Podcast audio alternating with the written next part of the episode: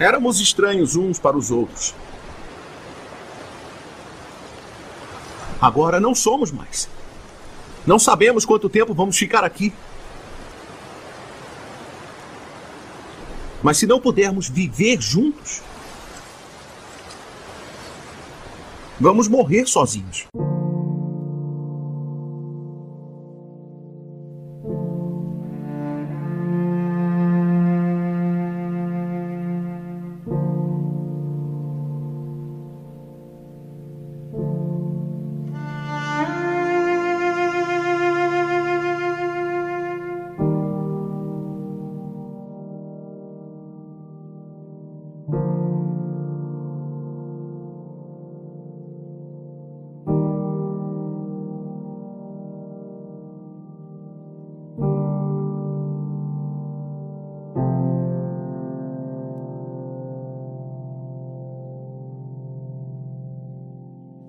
Estamos de volta com mais um Podisseia, o podcast do Odisseia. E você pode estar estranhando a minha voz apresentando esse programa, porque eu tomei o lugar de Felipe Hoffman. Mas só por hoje, pra gente fazer um podcast especial sobre Lost. A gente vai comemorar os 10 anos do fim da série, da maior série que já existiu. E se alguém aqui não concordar que tá nessa chamada, eu já vou derrubar aqui automaticamente é, essa pessoa.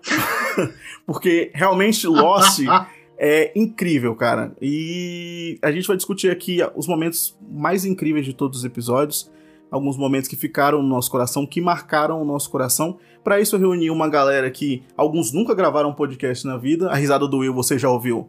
Então você já conhece a risada do Will. O Will é o único conhecido que já participou dos Podiceias, mas muitos ainda não participaram ainda do, do nosso podcast. E vai ser uma conversa interessantíssima com fãs realmente da série ok? Além disso, algumas pessoas enviaram áudios, pessoas de todo o Brasil enviaram, enviaram áudios pra gente falando sobre a série, falando as suas experiências pessoais sobre a série. Cara, isso é incrível, vai ser um programa lindo, eu espero. Eu sou o Thiago Soares e eu odeio o Michael. Vocês podem reagir a, as frases, tá? Não, não, é, não é só. Meu nome é Danilo de Matos e entre os candidatos eu seria o número 23. Oh! Hum, Jim Carrey, Caramba. enigmático. é, o meu nome é Julia Sheffer e eu tô aqui para defender o meu chip. Qual seria? Qual seria esse chip? Olha só. Gostamos Não assim. Não vai dar nenhum spoiler, mas ok. É, eu sou Kaique Fabiano e, cara, tudo acontece por uma razão, tá? É verdade. Isso aí, cara. Meu nome é Simeone Lopes e eu olhei nos olhos da ilha e o que eu vi foi lindo. Puta merda! Caralho, eu quero nem saber o que você viu. Ah, venceu! Puta, venceu, venceu até agora. Até agora. até agora venceu. Até agora ganhou. Se for uma disputa, ele ganhou até agora.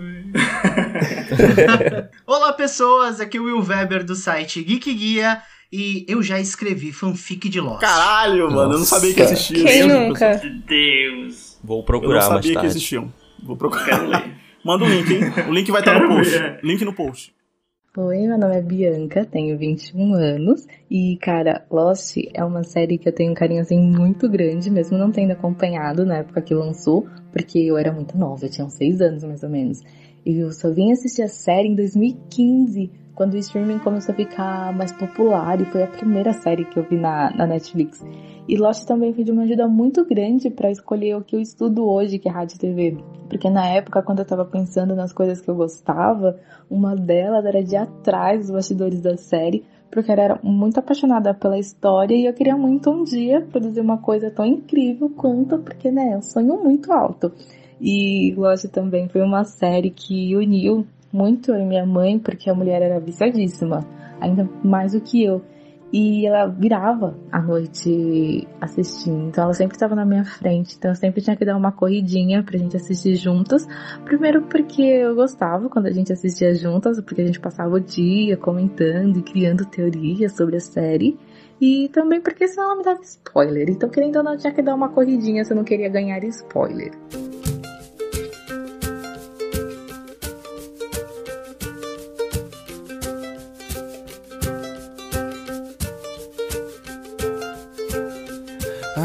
Estreava ali no dia 23 de setembro de 2004. A série ficou no ar de 2004 a 2010. pra maioria dos brasileirinhos, inclusive eu, começou a assistir a série na Globo. É, eu lembro que o primeiro episódio foi exibido depois do Jornal da Globo, é, no domingo. As duas partes do piloto foram exibidas, se eu não me engano, é, depois do Jornal da Globo. De, é, perdão, depois do Domingo Maior, no domingo. A série começou a ser exibida de segunda a sexta. Inclusive, eu ficava até enjoado de ver a cara da Cristiane Pelágio e do. Do, do outro apresentador do jornal, William Vac. William Vac, ele sempre falava: fiquem agora com Lost, fiquem agora com Lost. E era sempre assim. Sempre Era colocava no na final. barriga. Eu sempre colocava no final do, do jornal pra poder assistir a série. Eu assisti isso, assim, as cinco primeiras temporadas e depois a última a gente assistiu por outros meios, né? É, baixava a série e discutia também. Enquanto assistia, discutia nos fóruns é, do CUT, discutia em alguns outros fóruns também do Lostpedia, enfim.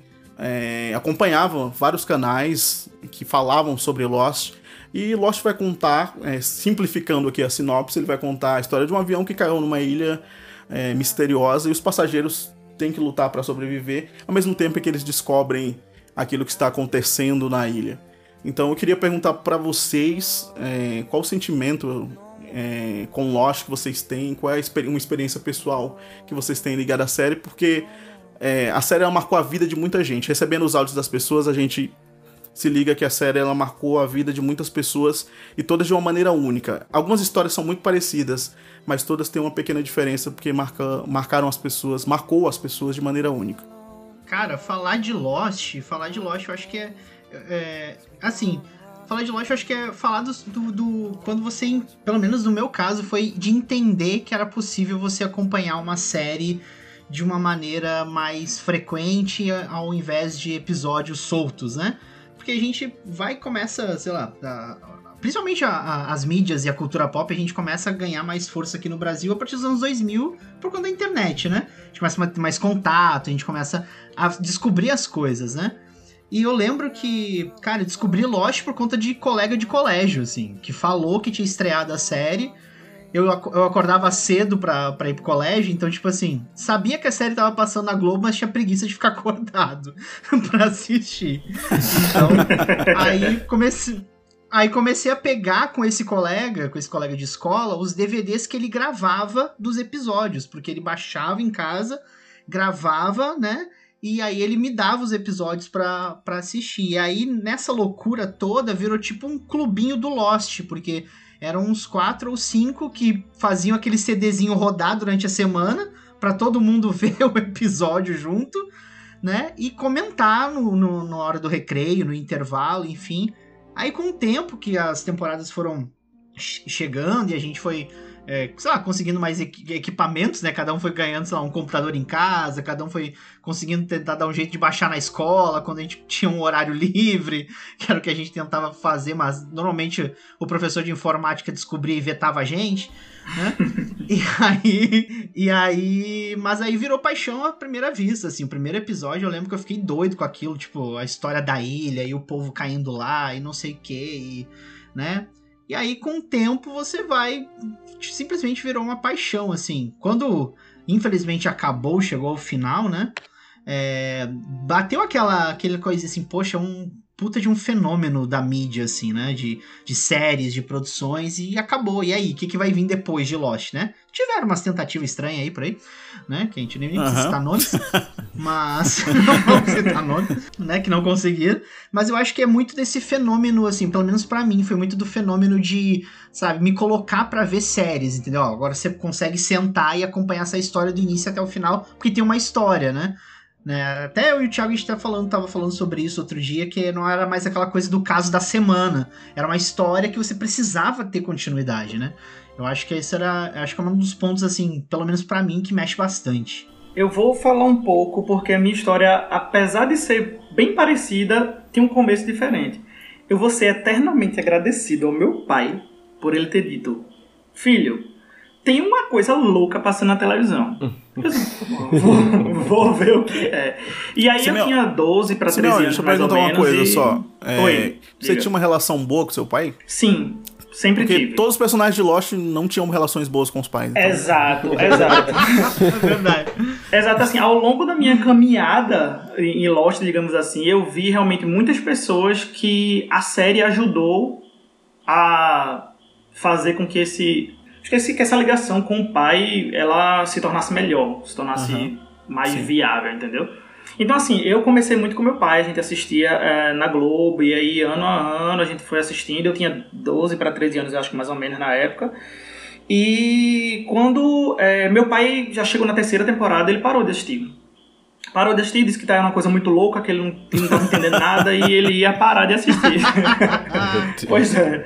Ele ia parar de assistir. Mas aí eu disse, mano, eu amo, tô gostando já e vambora. E aí continuei assistindo. E aí eu, depois que eu mudei de colégio, nesse novo colégio, tinham pessoas que gostavam de Lost também. E pra mim foi, tipo, explosão de sentimento de tipo, cheguei num colégio novo, já não tô mais só. Eu tenho pelo menos alguma coisa em comum que eu tenho com essas pessoas e aí eu já não sou mais um novato. Eu vou chegar com toda a minha doidice de Lost que eu venho e vamos pra, vamos pra cima. Porque eu sempre consumi Lost, assim, eu sempre fanático. Eu tava conversando com o Thiago esses dias e eu sou doido, assim, por Lost. Tudo que, que, que possa ter de Lost, conversar, ter... Eu vou falar um pouquinho mais pra frente também, essa questão de, do mundo virtual também. Aham. Mas essa questão assim do fórum do Orkut, e aí onde, onde chega a mesma coisa do. Lembre, fórum do Orkut.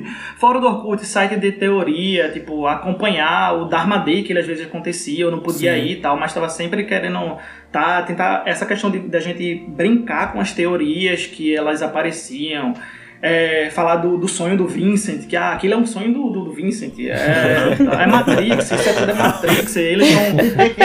Todos conectados. estão mortos. Eles estão conectados com uma coisa na cabeça, tipo Matrix, e aí, o que é isso e tal. E aí, assim, fomos até. Já até chegarmos no. Que pra mim, no final, foi a, a, cons- a consolidação da que Lost entrava pra história, e aí o que todo mundo fala hoje em dia é dessa questão de, tipo, ter mudado e revolucionado a história da televisão. De falar que o Vincent é melhor do que muitos personagens humanos, hein? Nossa sim. É o personagem é, preferido da minha esposa, é o Vincent. Porque ele, Ela porque está- aparece ela está no no piloto começo e aparece tempo só... de fala. É, ela está no, no, no começo da quarta temporada agora, nesse momento, enquanto Puta, eu gravo isso aqui. Ela tá assistindo e ela, o personagem preferido dela é o Vincent. Ela que ama o Vincent. Pô, mas, mas é, É uma, uma coisa que eu queria muito fazer, era esquecer tudo que eu vi e ver de novo só pra ter essa sensação. Ou, eu sei que não vai ser a mesma coisa, porque na época, como o Simeone mesmo falou, a questão do além série, é, do multimídia, né, sites de teoria, você ficava louco, você queria pessoas pra conversar sobre isso, Sim. e pessoalmente você não encontrava pessoas, você só encontrava virtualmente. Então você queria ter essas pessoas perto pra conversar sempre sobre Lost. É, tinha sites tanto na gringa como sites brasileiros, podcasts falando sobre a série, enfim. Mas é, Lost tinha essa característica, né? Que era do além mídia e ultrapassou barreiras nesse sentido. Acho que nenhuma série vai repetir isso, cara. Não, não vai Não. Vai ser muito difícil. E no meu caso, eu começava, eu comecei a ver a série em VHS, porque ela passava na Globo e eu tinha, tava, tinha meus 11, 12 anos, era muito tarde, eu não conseguia acompanhar. Então, é, eu tinha aquele VHS que gravava a televisão e eu programava para para gravar a madrugada e assistir no outro dia. Então, eu peguei a fase do VHS, depois eu comecei a, a alocar na locadora a segunda temporada, quando, quando lançou na locadora. Depois a, a terceira, eu já comecei a ter o computador, já comecei a baixar em RMVB, que demorava a madrugada toda pra baixar. E depois pra frente eu comecei a. Internet de escada fazendo aquele sonzinho 100%. é, é, pior que era assim Indicador do UOL. E depois eu aprendi a gravar, fazer aquelas gambiarras de gravar o RMVB dentro do, do DVD pra rodar na televisão. E tanto que a série, ela, ela para mim foi, foi uma mudança muito drástica porque ela mudou a minha profissão. Porque desde criança eu sempre quis fazer biologia. Meu sonho era ser biólogo, trabalhar com biologia. Aham. E até ah, o meu primeiro, segundo ano do, do ensino médio, eu ainda, eu ainda ia fazer, eu prestar vestibular para biologia. Só que eu comecei a acompanhar a Lost e aquele universo de- da, da- das séries em geral, eu, aí eu comecei a ver outras séries também. Eu falei, não, calma, eu- eu- é isso que eu quero pra minha vida. Então eu fui pro outro lado, acabei fazendo jornalismo e hoje eu trabalho aí com, com jornalismo, com, com vídeo e é, realmente mudou, assim, né, minha carreira. Que massa, cara. O Kaique tem uma tatuagem de Lost. né? Nossa, É, eu muito tenho boa por sinal. Símbolo da arma, tô querendo fazer mais alguns aí. É, eu, eu tô me sentindo um pouco deslocada aqui porque eu conheci Lost de uma maneira muito diferente. Eu tava na feira com a minha mãe, aí tinha aqueles DVD pirata, a minha mãe olhou, achou hora, bonito porque tinha floresta e falou, vou levar. E aí a gente comprou a primeira temporada. Quando eu eu comecei a assistir, tava lançando a quarta. Na semana seguinte a gente comprou a segunda e a terceira. A minha mãe nunca mais assistiu, ela viu um capítulo só. e eu curti muito aquilo. E era tudo em inglês, tinha umas legendas sincronizadas, então tinha várias coisas que eu não entendia, mas ajudou bastante no meu inglês. Mas na quarta temporada, com a ajuda do meu irmão, eu já conseguia pegar aqueles sites de streaming que você estava assistindo como se fosse na TV dos americanos, que tipo Sim, passava sim, na hora, assim. E eu acho que foi tipo, Ah, show. hoje em dia eu trabalho com tecnologia, né? E eu acho que tudo isso surgiu da minha vontade de querer assistir séries. Que Foi isso que moldou a, a, a profissional que sensacional. A senhora que te vendeu o DVD não era o Jacob, não?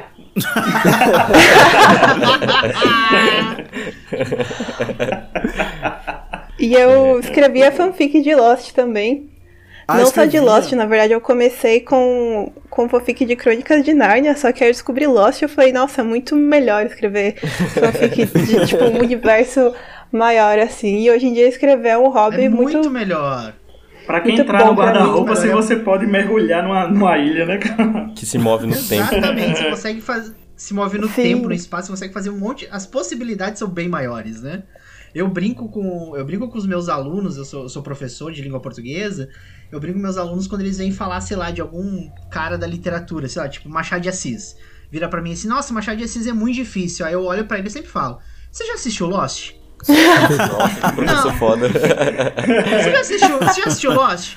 Não, falei, então tá bom. O dia que você assistir Lost, você vem falar de Machado de Assis aqui pra mim, que ele é difícil. tá? O dia que você assistir Lost, você fala dele aqui. Tá? O Will sempre um E poço de simpatia, né? Não, eu sou ótimo com os meus alunos. Nesse momento que a gente tá em pandemia, aula online, coronavírus, essa coisa toda, né? Assim, quando eu entro na aula online, eles já sabem, assim, que eu vou ah, barbarizar com eles mais do que ao vivo. Chegou o Homem de Preto. Chegou o Homem de Preto. Chegou o Homem de Preto. Às vezes dá vontade até virar- de virar fumaça, meu filho, pra andar nos corredores, assim, entendeu? Pra, pra saber o que, que eles estão fazendo. Porque, olha, adolescente é triste. Vou colocá-la num avião para Sydney por nossa conta. É o melhor que Não, posso eu fazer. não quero voltar para Sydney. Olha, eu estou me preparando para isso há anos. Deixe eu entrar naquele ônibus agora, eu posso fazer isso. Não, não pode. Ei, ei, não dê as costas para mim. Você não sabe com quem está falando. Nunca me diga que eu não posso fazer, nunca. É o destino. É o destino, é o, é o meu destino. Eu, eu, eu tenho que fazer isso, droga! Não me diga que eu não posso fazer! Não Bom, me diga que eu não posso! A minha história com Lost basicamente é Globo e começa com Globo e minha mãe. Eu e minha mãe, a gente sempre foi muito viciado em filmes, séries que falavam de coisas de além, tanto é que a nossa série preferida era Além da Imaginação, que passava Pô, na- no, S- no SBT. E a gente sempre ia na locadora procurar um filme de suspense ou de mistério pra gente assistir no final de semana pra devolver na segunda-feira. E num domingo apareceu o comercial da, da Globo durante Fantástico e a gente ficou, nossa, a gente tem que assistir isso. A gente tem que esperar até a madrugada pra assistir isso, porque isso deve ser muito bom. Ilha e avião e acidente. E depois disso, cheguei a acompanhar mais pela Globo. Juntava com, com meus primos também pra gravar o DVD. Eles tinham um, um- tipo um, um VHS que gravava, mas em forma de DVD. A gente se juntava pra comprar os DVDs é, virgens. Piratas, não, por favor. a gente comprava, gente comprava os DVDs virgens pra, pra gravar durante o, a temporada na Globo, pra assistir no, no, no outro dia e ficar vendo e revendo e, e vendo de novo todos os mistérios da ilha. E dentro de tudo, cara, o Lost, até hoje, eu revisitando agora, depois que o Thiago me chamou pro, pro podcast, eu, eu revisitando os dilemas, assim, com família, é, bem e mal. Essas coisas, assim, parece que ainda estão bem presentes ainda. Principalmente é, depois de tudo que, que, que tem acontecido com questão de política no Brasil e no mundo. Eu vejo, sei lá, a, a relação do, do, Jay, do Jacob com, com, com o Homem de Preto, digamos, e vejo muito a minha relação com meus irmãos, digamos. Aham. E. Entendi. Você E eu- consegue correlacionar as coisas. né? Sim, muito, muito, demais. E, e antes eu já ficava muito impressionado com tudo, e hoje eu revisi- revisitando tudo, eu já fiquei assim, cara. Essa série é muito boa e, tipo, não vai ter nenhuma série que vai, vai chegar aos pés de Lost. Tanto pelo, pelo alcance que ela teve com, com o, o- o pós-série, tanto quanto essa parte desses dilemas mesmo familiares e, e essa coisa de bem e o mal. E, Eu, eu assim, eu sempre, eu sempre senti falta de ter, assim, quando acabou o colégio, exatamente assim, no 2010 eu me formei no terceiro ano e foi o ano que terminou. Então eu assisti o episódio final ao vivo. Quando acabou aquilo ali, eu fiz, cara, e agora? O pessoal que gosta de Lost que eu conheço tá na escola. A escola acabou. pra onde é que, o que é que eu vou fazer? Entendeu? E aí continuou, continuou virtualmente e tal, falando com um, com o outro. Até que, tipo, 2014, eu criei um grupo no WhatsApp, que é Lost Forever, que é até o nome do Instagram, eu até falei com o Thiago também, que é daí Aham. depois que veio o grupo do Facebook. E esse grupo de 2014 pra cá, ele vem. Assim, nunca caiu, entendeu? São, foi uma forma de eu fazer com que eu sempre tivesse Lost presente na minha vida. Entendeu? Eu meio que tipo, tentei criar meio que uma redoma em cima da série. Sim. E aí é, eu tava fazendo um censo esses dias e tal, de quantas pessoas já tinham passado, e tem mais de mil pessoas que já passaram pelo grupo. Então são mil cabeças diferentes, mil histórias diferentes de como começaram a série, mil, mil formas de interpretar alguma coisa. E é, hoje em dia a gente tem assim, a gente tem grupos é, separados fora, a gente tem o que a gente chama de ilha, que é o grupo principal. Aí eu tenho estação Orquídea, que é só para os administradores. eu tenho estação Cisne, é sério, eu juro. Mano, eu tenho ele me mandou um estação print. é. Cisne, Eu posso comprovar que ele me mandou o print do, dos grupos. Cara, cada grupo, cada grupo é uma estação diferente. Eu falei, caraca, mano. mas eu não É, quero, eu não é quero foda, prova, eu quero foda, participar desse foda, grupo. Foda, foda, É só ouvir, só ouvir, cara. É, Vamos difundir esse grupo por aí. E assim, por exemplo, eu tenho é, estação. E uma das coisas que eu mais me orgulho assim, da gente ter criado é a estação Cajado. Estação Cajado é a estação médica. Então a gente tem uma ala médica que tem psicólogos do grupo. Dentro desse grupo, Que foda. que aí, cara. quando alguém, quando alguém tá precisando de alguma coisa, desabafar, falar de coisa boa, coisa ruim que aconteceu, a gente joga nesse grupo e tem um pessoal lá pra meio que abraçar aí, ó. Se você tá passando por uma coisa ruim, a gente tá aqui pra te ajudar. Se tá contando uma coisa boa, a gente tá aqui pra te apoiar. Então, é uma coisa que Que maravilhoso. é uma coisa que foi assim muito mais do que eu esperava. A gente tem uma cisne também que a gente fica digitando, ninguém escreve nada lá, é só as interações da Só cisne. digita um código. Ele só. Nunca É explodiu. muito louco, pô. Mu- Já, já explodiu, infelizmente, mas, mas, mas não temos o que fazer. Mas deu pra juntar. Deu pra juntar. É aquela explosão que a gente volta no tempo e pega ele do começo de novo, entendeu? Então tá tranquilo. Só o avião caiu. Parou de digitar, o avião caiu na ilha, só isso. Só tranquilo. Foi nada é, demais. Exatamente. A gente tem uma ilha com vários aviões, eu acredito. Porque o turno da madrugada é meio complicado. Mas é isso, e assim, assim, dentro do grupo a gente criou até é, o Oscar, que, era um, que é um Oscar voltado para o grupo de Lost, entendeu? Então tudo isso para fazer. É, tudo isso para fazer com que a gente realmente virasse uma família. E hoje a gente tem seis anos, vai completar mês que vem, de grupo, e realmente é um grupo que é uma família e a gente compartilha Lost, compartilha qualquer coisa que seja parecida com Lost ou algo do tipo, é, sempre mantendo a chama de Lost viva, que é o que eu sempre digo que, eu, que é a minha missão na Terra. E uma Jacob pergunta. tocou no meu ombro e clica, e cria esse negócio. É, Jacob incumbiu você onde é, que, onde é que é difundido esse grupo? Ó, eu tenho, tenho o Lost Brasil, por exemplo, ó, o, o grupo só era é, difundido quando eu ia dire- diretamente pessoa em pessoa, em grupos aleatórios. Eu já, eu já é, recrutei, que eu digo que eu tô recrutando, recrutei pessoas do. Tinha que ser escolhido, então. É, recrutando. Especial. Ah, já recrutei pelo Filmou, já recrutei por. É, é, ah, Duty We Are Lost, aquele, um dos Ah, sim. que tem Aham, teorias sim, em sim. Lost. Já recrutei pelo TV Time, e assim, qualquer coisa que vai aparecendo, eu vou recrutando. Então, por exemplo, apareceu o Telegram, já teve do Telegram já que eu já peguei alguém. Então eu saio buscando. E aqui é uma forma de, por exemplo, nós somos seis, eu tô no grupo, tenho vocês cinco pra entrar quando a gente terminar o podcast, entendeu? Então. Olha que maravilha. Olha que delícia. Vamos embora. É Tem desse algum que teste? Tem algum tipo de teste? Alguma coisa assim? Não, a única coisa que eu falo, é a única coisa pra entrar é que você precisa ter assistido a série por completo. Ah, então É tá o único ótimo. requisito. Um terrível acidente aéreo. 48 sobreviventes. E milhões de telespectadores ligados numa série que virou mania nos Estados Unidos. Prepare-se para curtir de segunda a sexta, depois do Jornal da Globo. Lost.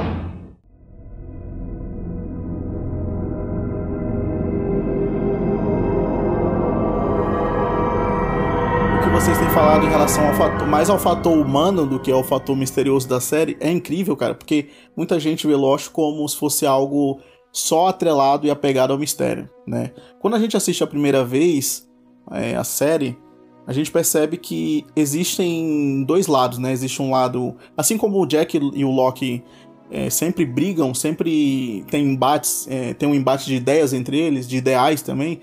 Então ficam os dois, um pelo lado da ciência, o outro pelo lado da fé. E daí as pessoas assistiam muito Lost pelo lado da ciência. Então elas escolhiam o mistério. E Lost também, de certa forma, se permitiu ser escolhida pelo mistério, né? Total. E quando você reassiste a série, você vê mais o fator humano. Você começa a valorizar mais as relações, você valoriza mais as pessoas, os personagens em si. Tanto que eu chorei as duas vezes que eu assisti.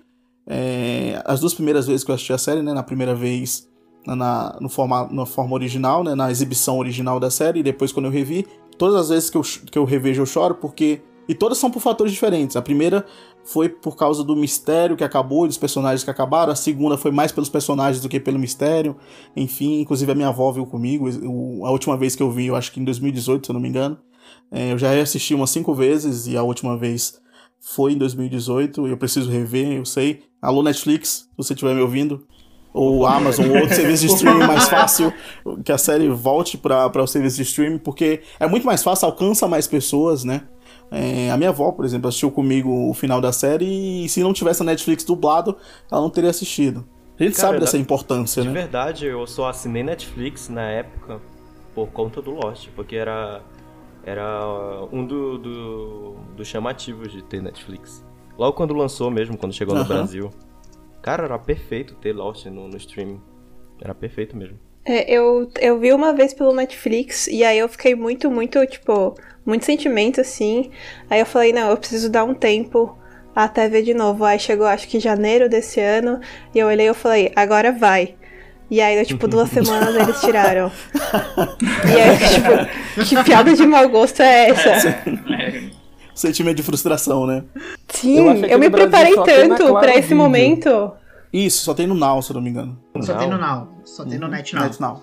Uma coisa interessante que o Thiago tava falando sobre a questão da narrativa de Lost, né? Que a gente começa vendo. Na verdade, assim, eu acho que é também a questão do marketing do. do próprio programa, né? Como você vende essa história, né? Como você é, é, convence as pessoas de assistir. A gente fala ah, de uma época lá em 2004, né? Lá no início, lá, Uhum. onde a gente vê que a, que a forma como as séries eram vendidas, elas eram vendidas de um jeito totalmente diferente de hoje em dia, né? Hoje em dia, assim, vamos abrir um parênteses rapidinho. Netflix quer o quê? Põe adolescente, que não é adolescente, é uma galera de 30 anos que finge que é adolescente, umas cenas de sexo, um povo dançando, e uns negócios assim pra te convencer, e você vai, e você vai, né? Lá não, era diferente. Até mesmo, eu lembro que eu tava, eu tava vendo essa semana trailer das temporadas de Lost o trailer era uma montagem, como se fosse uma montagem de cinema. Era um negócio, assim, tipo, e, Era e sensacional. a galera corria, É. e a galera corria e parava, e close na cara do ator, e não sei o que. Aí no final, Lost. Uh. Aí, tipo, assim, você ficava, meu Deus, essa temporada vai ser assim, tipo, né? Vai ser o auge. E porque E eles tinha tinham uns que clipezinhos com música também. Tinha aquela, Isso, aquela e- banda que era meio emo, tinha uma com a música, acho que era do Johnny Cash, velho. Era muito. Pegava no coração. pegava no coração. Então, e- aí tinha que convencer a gente de assistir, porque não só na narrativa do mistério, e aí que a gente vai entrando nas coisas, porque a- a- as temporadas elas vão crescendo, né? Algumas coisas, né, acabam não dando muito certo, como a gente sabe, sabe muito bem.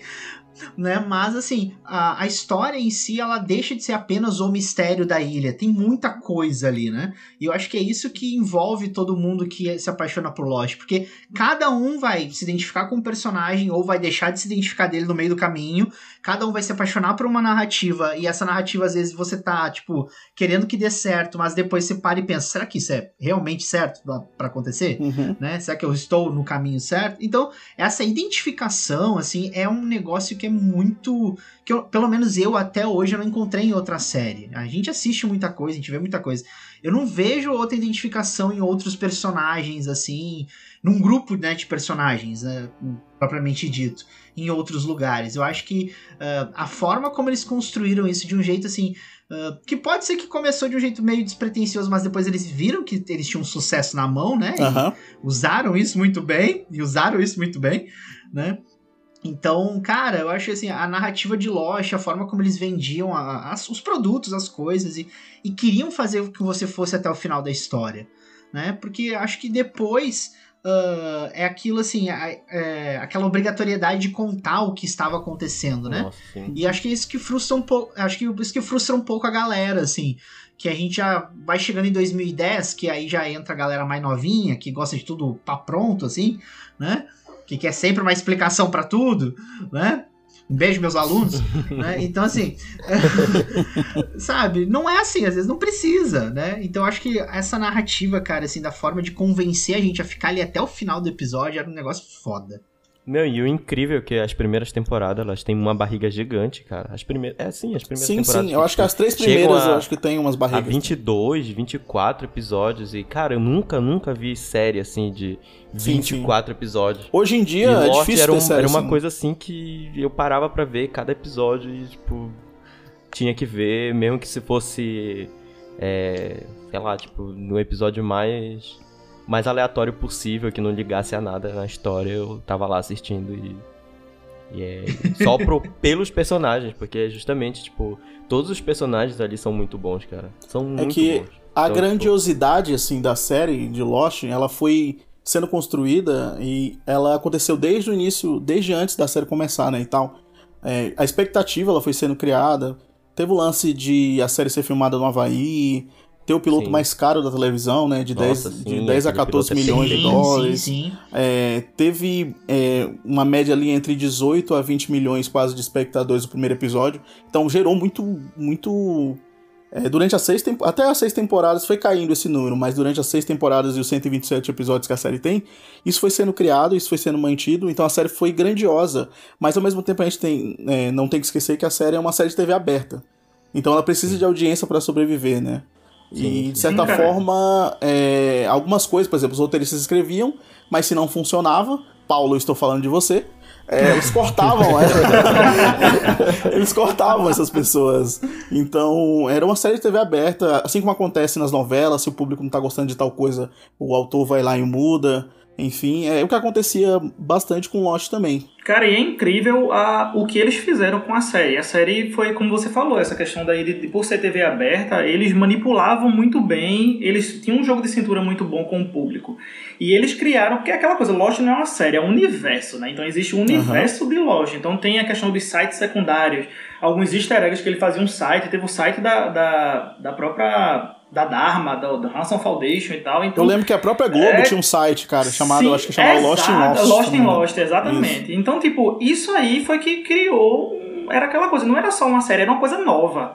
Era tudo novo, então todo mundo queria consumir aquilo, entendeu? Todo mundo queria ter. Ah, quero, preciso de. Quem não tinha computador, precisa ter um computador, porque eu preciso entrar nesse site para poder entender o que é que meus amigos na escola estão falando, entendeu? Então, tipo, é uma coisa Uhum. que criou. Que não foi só uma coisa que passava na televisão. Ela veio. Você foi vivendo Lost, é aquela coisa. Você não assiste Lost, você vive Lost, entendeu? Querendo ou não querendo, você vive Lost. Não, e tu falando agora de universo, cara, uma coisa que eu fico triste é que justamente não tem nada, não tem spin-off, não tem nada ainda. Tipo, nenhum projeto, principalmente agora, durante essa pandemia. Eu queria né? ver um spin-off É do Paulo e da. Nick. Mas, cara, seria muito perfeito ter um spin-off, alguma coisa assim, cara. Porque faz 10 anos já que essa, essa série terminou e não tem nada. Mano, É eu pra tenho, isso que a gente escreve tenho medo. fanfic. é verdade, é verdade. Tá Pô, a Júlia eu, sinceramente, eu Júlia tenho medo. me mandem suas fanfics que eu vou postar todas na descrição do post. Pra ficar todas as Por fanfics favor, lá. por favor, porque eu quero ver. Não, mas assim, o que eu tô falando, tipo, eu tenho um medo, sabe, de um, de um spin-off hoje, depois de 10 anos, de eles cagarem a série, sabe? É, Exatamente. acho que É, seria pode um acontecer, medo, né? assim, Pode então, acontecer. Eu tenho medo, mas é aquela coisa, queria que tivesse, queria. Porque deixa Não, eu ter medo, mas pelo fazer menos eu um- assistiria alguma coisa, entendeu? Um spin-off da Dharma, É, sabe? um Uma coisa assim, muito só da assim, Dharma. já O spin-off da. Dharma seria maravilhoso. Um spin-off da Exato, Dharma só seria da Dharma, como maravilhoso. funcionava, porque a gente teve durante eh, todo esse tempo, a gente teve eh, poucas coisas da Dharma. E aí tenho certeza que se tivesse um spin-off da Dharma era difícil de errar. Sim. Não, e, a- e, a- e as simbologias, tudo da Dharma é muito, Sim. muito característico, cara. cara. É muito A Dharma é tão incrível que os episódios deles na Dharma são fodas. Tipo, é, ele- eles, os sobreviventes, né, voltando lá pra 1974 até 77, eles dentro da Dharma são episódios incríveis, cara. Então, tipo, Sim. eu queria muito ver é, é, uma pessoa de fora entrando na Dharma, ou pelo menos alguém já de dentro da Dharma, é, sabendo como funciona toda. Porque a gente viu pouca coisa, né? No epílogo, por exemplo, que eu tava até comentando em off com vocês, que eu não tinha assistido o epílogo, mas assisti antes pra gravar. É, e mostra é, coisas da Dharma que eu não sabia, ou que eu não tinha visto antes. Então acho que é um universo bastante rico, assim. Eu acho que Lost ele tem. é, a ilha tem vários mistérios que a gente desvendou. Na verdade, os roteiristas desvendaram e nos disseram durante as temporadas. É, a Dharma tem outros mistérios. Os sobreviventes tinham os outros mistérios, tinham outros segredos, enfim. Cada, cada elemento da série. É, Cara, até o purgatório tem. é só você olhar no Lostpedia aqui, que muitos posts são escritos pelo Simeone. É, lá no Lostpedia. Editados, editados. editados, editados pelo Simeone. Lá no Lostpedia você vai encontrar tipo, uma página gigante pra cada personagem, pra cada elemento da ilha. Sim. Então é muita coisa pra explorar, né? E eu acho que esse negócio de Lost trazer um universo. É, eu acho que a galera tem muito isso com fantasia, que é uma coisa que não me agrada em particular, só que Lost cria um universo que é um universo, ao mesmo tempo que ele é distante, ele é o mesmo universo que você habita. Aham. Então, Exato. é o mundo em que você tá. Então aquilo pode estar acontecendo ao seu redor, assim, é é muito mais fácil de você se conectar. Ninguém Sim. tem asas. Meu nome é Luciano, eu tenho 26 anos. Eu comecei a assistir Lost em 2013, no meu primeiro semestre da faculdade. Foi uma série que eu sempre ouvia o pessoal comentar que era uma série boa, que o final não foi tão bom assim. Mas eu sempre tive a curiosidade de assistir. E quando eu dizia para as pessoas que eu tinha a curiosidade de assistir, de começar a ver, as pessoas diziam: "Ah, mas você vai ver Lost, no final o final foi muito decepcionante, ninguém gostou daquele final, você vai mesmo assistir?" É, e eu sempre tive aquilo é, de querer ver Lost. Aí um dia eu comecei a assistir, eu assisti os dois episódios piloto e já me encantei pela série. E eu vi só pelo episódio piloto que não era uma série que eu ia ver uma vez só, que eu iria ver mais vezes. Então eu parei de assistir ali e na semana eu fui na Saraiva e comprei o box das seis temporadas para assistir em DVD. Quando o box chegou, porque eu tive que encomendar, eu comecei a assistir a série e eu assisti a série assim coisa de quatro ou cinco meses mais ou menos. E a, e a série me marcou. Foi a série que mais marcou minha vida até hoje talvez. É uma série que ensina que mostra muito como lidar com a solidão eu acho. Lost é sobretudo uma série sobre a solidão. Porque sempre que eu, eu me sentia sozinho sempre que eu me sentia triste por algum motivo eu via Lost e eu não sei. E esse efeito que a série tem sobre mim funciona até hoje. Eu me senti abraçado, eu me sinto abraçado pela série. Tipo, quando eu tô com um problema nível 1000, eu assisto a série e o problema baixa pra 500, 400, 300. É incrível o dom que a série tem de me fazer espairecer. Cara, a, a linguagem em si da série, né? A série foi criada pelo J.J. Abrams, o Damon Lindelof e o Jeff Lieber. E o Carlton, o Carlton Cuse entrou depois, acho que entre a primeira e a segunda temporada ali. A série ela tinha uma linguagem, ela era não procedural, até como o Will falou, né? Ela não tinha aquele caso da semana, que nem séries que estavam em alta na época, que era o Sensai. É, e, outra, e outras séries que tinham que não dependiam de uma narrativa coesa assim, né? Que a narrativa ela ia sendo pingada durante a semana, o caso da semana. E também tinha aquela história dos cliffhangers, o, o- os, os ganchos, né, entre um episódio e outro, entre uma temporada e outra. E eu acho que um dos grandes fatores, né, da série foi os flashbacks, né, que a primeira temporada chegou com os flashbacks, que era algo que não era tão explorado. Assim, a gente via muito isso em filme, filme de Scorsese, inclusive, ou filme O Poderoso Chefão, clássicos aí de, do cinema, mas a gente via isso muito pouco em série. E o Lost chegou com flashbacks pra mudar as narrativas. Cada, cada episódio focava em um ou mais personagens, né? E é algo que eu achava muito legal, cara, muito maneiro. Eu ficava ansioso pra ver o episódio de Lost a cada semana, pelo menos no é, depois de ver pela Globo, é, porque eu ficava esperando. Quem será o flashback dessa semana? Eu ficava ansioso pra Sim, saber é quem será o personagem que a gente vai descobrir o passado nessa semana. Porque aqui na Globo, é, aqui na Globo não, é, perdão, eu assistia, eu comecei assistindo pela Globo. E, mas aqui no Brasil era exibida também pela Sony e pela, pela AXN, AXN. né?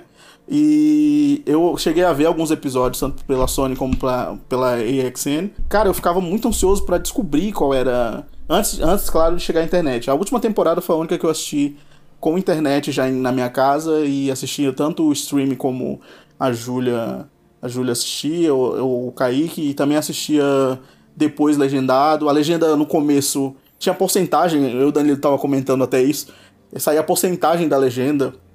É, Nossa, era- quantos por cento tava a legenda. a mil aquilo. E às vezes a legenda ela não saía tão sincronizada assim, então a gente assistia meio desincronizado, depois assistia de novo pra poder entender mais. Enfim, era. era eu, eu acho que, como eu falei nos meus textos, como as pessoas que mandaram o áudio também falaram, é, a gente não só assistiu Lost, a gente viveu Lost, né? É, Lost foi uma experiência que moveu toda a nossa vida. O Kaique mudou de profissão, o que ele queria por causa de. Eu acho, Kaique, você poderia ter sido biólogo, porque aí você estudaria porque ursos polares estão em uma ilha tropical. é você. Ele, eu acho que ele ficou com medo de explodir.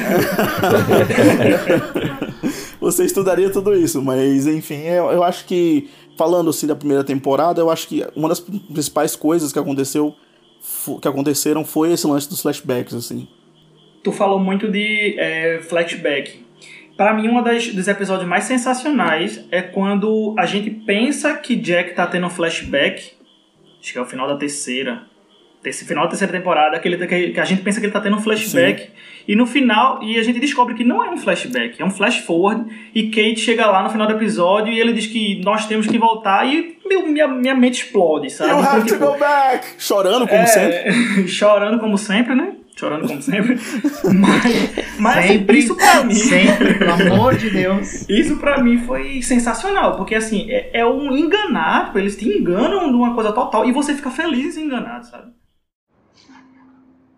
We were not supposed to leave. Yes, we were.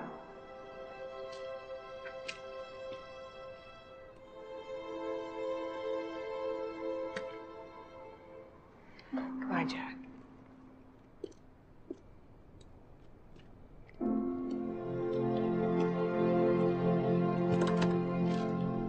We have to go back, Kate.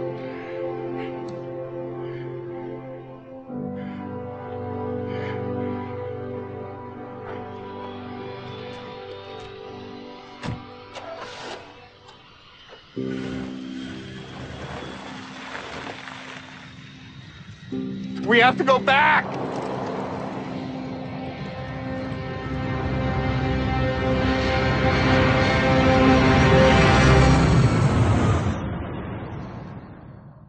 Sobre a, a primeira temporada, o, o que eu acho legal é que hoje, reassistindo a série, a- na primeira temporada você foca muito nos mistérios. É isso, é aquilo, será que eles vão abrir escotilha? Que, que urso, que porra é essa?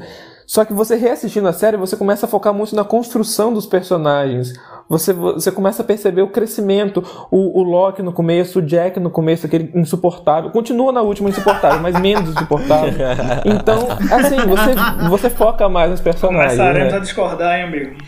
Defender- defenderei Jack também, estou com o Simeone, defenderei Jack até o fim, porque ele chora, chora com gosto, aquele cara, viu?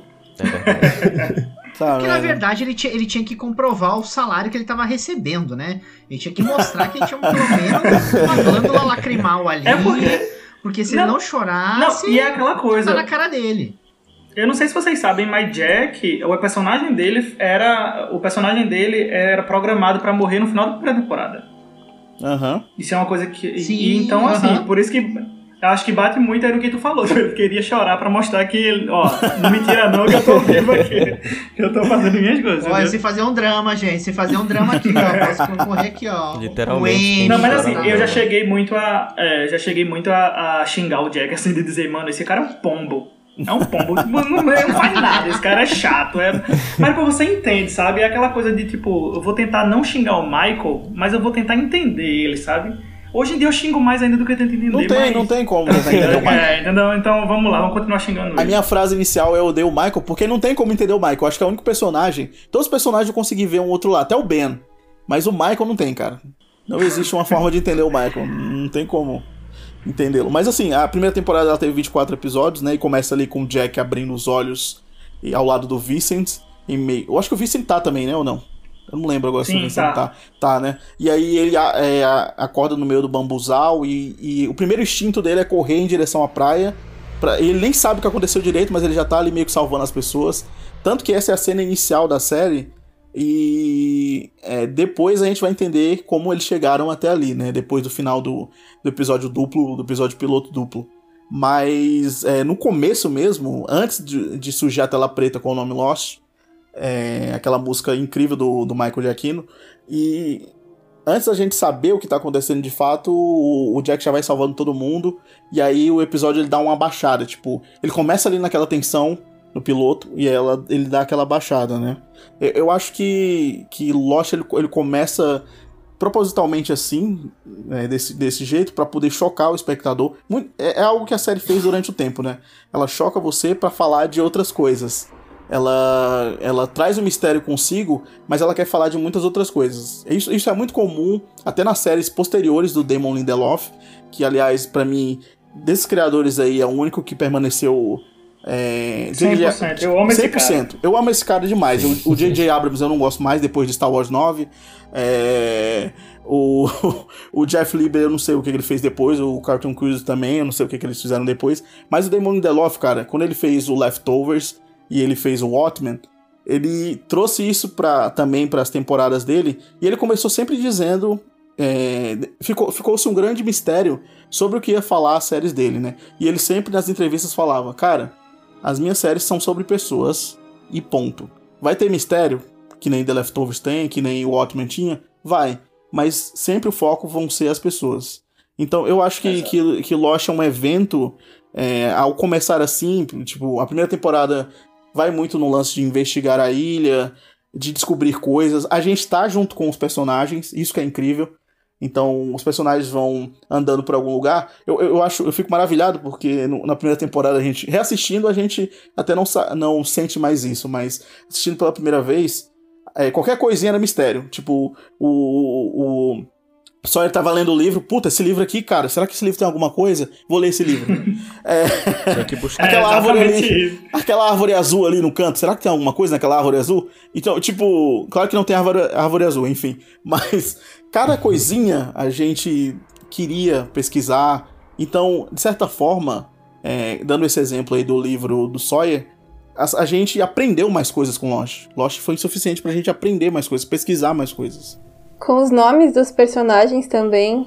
Sim, é um o- ótimo as, ponto. as alusões dos livros e dos pensadores também. Exato, É exato. É, o Soul, Locke. Hilme, né? O próprio Desmond. Sim, o O próprio Tom Desmond. Sawyer também, Exato. Daniel Tom. Sawyer, exato. Porque é, eu acho que no começo os produtores eles tinham até um pouco de vergonha, porque no sentido de mostrar o lado mais humano, mais filosófico, o mitológico da série, sabe? Porque é, às vezes a gente taxa isso muito como um lado mais piegas do ser humano, o lado mitológico, filosófico, religioso até da pessoa.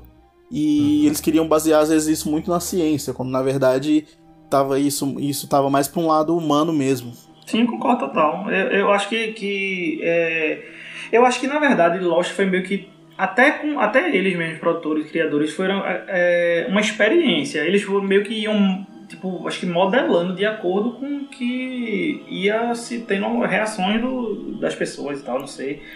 Não sei também se desde o começo eles pensavam em realmente dividir isso, porque é aquela coisa, a, a série toda tem essa questão de ciência versus Uhum. fé. E é Sim. meio que ela começa na ciência e termina na fé. É, Exato. ah, então É não sei se isso é uma coincidência, mas como diria o Mr. Echo, não existe coincidência. Não confunda coincidência com destino, então não sei. Não, não sei. Se, o cara, se alguém perguntasse pra mim, ó, você quer parar é, hoje e tomar café com alguma pessoa, você quer com quem? Eu ia ficar em dúvida em quem chamar pra poder me explicar o, qual era o pensamento dele, porque eu- cada um de nós aqui, nós seis, temos um pensamento diferente e ao mesmo tempo a gente tem uma coisa que é muito coesa, que é justamente a série em si. Me chamo Daniel, tenho 26 anos. Foi a minha primeira série. Inclusive, eu iniciei em 2004, no dia 22 de setembro, em streaming. Foram os melhores seis anos da minha vida. Eu posso afirmar isso veementemente. É uma série que marcou a minha vida e ainda continua marcando. Como eu sei também que continuará marcando para sempre, até os meus últimos dias. É uma série que aprendi muito, inclusive a ter esperança. Um dos episódios que mais me marcaram, é, selou a minha memória de certa forma. É o episódio quando a Claire e o Charlie se juntam para entregar uma mensagem através da pomba. Aquilo ali me marcou muito, muito mesmo. Uma série que com certeza eu farei os meus filhos verem. É uma série que também que eu posso dizer com todo orgulho que eu não assisti, mas sim eu vivi. Eu vivi Lost e sinto muita falta. Teve algum personagem de vocês que vocês amaram no início da série e no final desgostaram? E, ou vice-versa, tipo, não gostava desse cara e depois começou a gostar? Tipo, na primeira temporada, por exemplo, teve um cara que você simpatizou e depois você não simpatizou mais tanto? Ou vice-versa? Eu odiava o John Locke. O John Locke eu odiava com uma, de uma forma, mas de uma. Aquela cena dele chupando aquela laranja, eu, bicho, que porra é essa, mano? A cena mais O cara tá bizarra, cara, fazendo? série. Eu achava que ele era É a cena pedófilo, muito bizarra. Eu tinha. Nossa, mano. Pior que Mano, ele a tem primeira- cara, o primeiro pensamento foi esse. Que ele, ele tem cara de. Que é isso, cara? Eu, não- eu achava que É ele porque eu acho que ele tinha uma chamava o Walt pra, pra Exato, conversar ele e tinha tal. uma relação muito forte com o Walt. É, Inclusive o editor vai colocar agora o Michael gritando Walt nesse momento. Pronto. É, mas... mas ele tinha uma relação muito forte com o Walt e ele era meio estranho, ele era meio na dele, assim. Mas depois, lá no terceiro episódio, né, no Tábula Rasa, que você conhece a história do Loki, você fica muito chocado e, e começa. Eu acho que esses flashbacks eles são essenciais, né, para mudar a nossa visão sobre os personagens, tanto para o bem como para o mal, né? E pra mim, na terceira temporada, ele teve um crescimento que foi assim: se fosse um gráfico, o gráfico seria um- uma- o, o ápice dele, porque na terceira temporada o personagem tá sensacional. E eu achei ele um dos personagens mais injustiçados na quinta temporada, mas isso aí quando a gente chegar lá eu explico por quê. É, o Sawyer, no começo eu odiava ele, depois eu passei a gostar. E o Jim. Jim é um cara que eu odiava ele no começo, por conta de todas as coisas, ele, a grosseria dele com a Sam e tudo que ele fez e tal. Só que aí você realmente, é, na medida que a série vai evoluindo, você vai aprendendo a gostar e eu acabei amando o Jim. Loki eu tenho Nossa. uma relação de amor com ele desde o começo. Eu acho que tanto o Jim quanto a Sam são personagens que se mostram meio antipáticos no começo. E isso pode se dar até pela questão de barreira linguística lá, que ninguém consegue Com se conectar com que eles eles, não- a gente também eles não não. E aí no final eu acho que eles são a principal história de amor de Lost inteiro, assim. Todos os outros casais são só uma galera que se pegou, não é uma história bem contada, assim. Eles são realmente É, aqueles é a que. melhor história. É a melhor história de amor que tem. Lost é dos dois mesmo. E o Sawyer, eu odiei ele no começo, eu passei a gostar dele, depois eu voltei a odiar ele. Aí depois eu aceitei que, ok, personagens podem mudar e tá tudo bem. Aí eu perdoei ele, aí a gente ficou de boa. É que o, o, o, de Sawyer, o Sawyer é um, é um processo, assim. Porque ele é um cara que. Ele demora muito a mudar. Pra mim, ele tem um ponto grande de virada, até pulando um pouco, que é o ponto quando ele pula do helicóptero. Pra os Oceanic Six voltarem pra ele. Pra mim, ali é aquele ponto de virada dele que ele vira completamente outro personagem. Mas até lá, Então, ele vai sendo construído. É isso que é foda. eu acho que o ponto de virada dele, na verdade, é quando ele mata o Sawyer, porque a partir daquele ponto ele quer ficar na ilha. Ah, Tanto sim. que quando ele tá lá com o Loki é porque ele quer ficar na ilha. Então, tipo, ele perseguiu aquilo a vida inteira dele. Aí ele achou que ele queria, sabe? Ele matou o cara que ele queria matar, e a partir daquele ponto, tipo, a vida dele era a vida dele.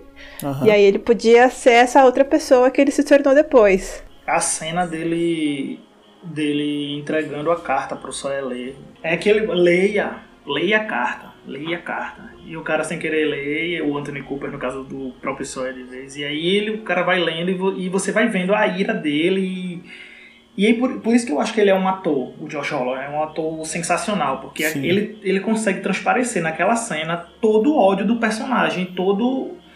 Acho que tudo que ele trazia desde criança, ele faz com que a gente também Sim. fique do lado dele. Mesmo que você seja uma pessoa que odeia o Sawyer, naquele momento você tá com a- é, tipo, segurando a mão dele, vamos matar esse cara junto. Tipo isso.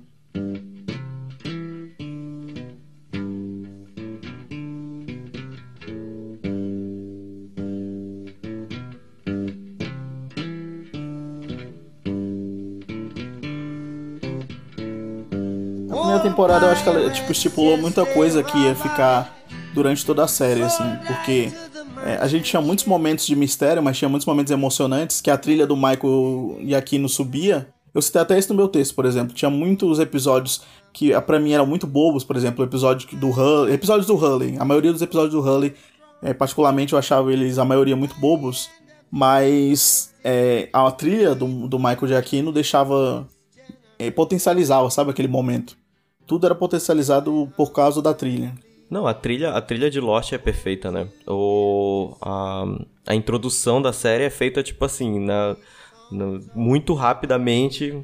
Tem até a explicação de como foi feito. E, mas a trilha da, da, da introdução mesmo é tão boa que é até hoje a melhor trilha de, de todas as séries. Eu gosto particularmente daquela cena que o Hurley tá ouvindo música na praia e a música Nossa, acaba. é linda, é porque, linda tipo, é, é tensão, tensão, tensão o tempo inteiro. Aí eles colocam uma micro piada, assim, no meio. E é uma quebra muito grande de, de o que tá acontecendo. Pra mim, um dos melhores, uma das melhores cenas dessa primeira temporada é a conversa de Locke com Charlie, quando ele fala pra. que ele tá tentando convencer o Charlie a largar as drogas. Sabe que ele chega, aí tem a mariposa, aí ele fala a questão da, da- do mistério, da a questão da, da mariposa, a metáfora da mariposa, né? Falando a questão de você tem que ser forte, que se eu, poderia bem. Ele fala assim, eu poderia ajudar ela a sair desse casulo agora, só cortando aqui a, o casulo, mas eu não posso fazer isso porque aí ela não vai ter força para sobreviver. Então é isso, eu não posso tirar suas drogas, você tem que jogar fora, tem que ser do seu querer. Isso é uma lição muito boa, cara. Eu acho pra mim é uma das Com melhores certeza. cenas porque eu acho sensacional, sabe? Assim, de tipo, você pode ter gente que queira realmente te ajudar, mas se você não quiser, você não se ajuda. E, cara, vocês estavam falando até do Charlie, né? Que o Charlie é um, é um, um protagonista. Um protagonista, não, perdão. Um personagem que cresceu demais, assim, desde a morte dele. Ele tem um momento que eu acho muito simbólico, se eu não me engano, é na segunda. Eu acho que é na primeira temporada que ele tá comendo pasta de amendoim com a Claire imaginária. Que É, eu acho primeira. muito Ah. bonito, cara. Acho que é a primeira temporada. É muito fofo, cara. cara. Cara, eu acho muito fofo, eu acho um, bagulho, um negócio É muito, muito bonito, fofo. assim. O E- Charlie, pra mim, é o melhor personagem. E ele é um dos caras que, que na hora que aparece todo aquele barulho da ilha, eu acho que no, no final do piloto ele, ele te pergunta o que, que diabos está acontecendo, né? Que lugar é esse? Que lugar nós estamos? Então eu acho que ele meio que dita o tom ali do, do que a gente mesmo, o espectador, tá perguntando, né? É porque ele é meio que um cara meio que ele não tá nem com. Ele não é- não é nem líder, ele não tá nem é, procurando. é, sabe? Ele é um cara que tá vivendo aquilo ali só. Ele não tá Porque um Charlie, na real, é todos nós. Se, É, se a gente exato. caísse numa ilha, a gente seria o Charlie. Ele é, tem os extremos. Tem a galera que é protagonista, é, Jack Locke, tem a galera que carrega o bambu. E o Charlie tá no meio ali. dessa galera, né? Procurando a heroína. A galera do bambu, a galera do bambu. Eu acho que eu seria a galera do bambu na ilha, eu acho.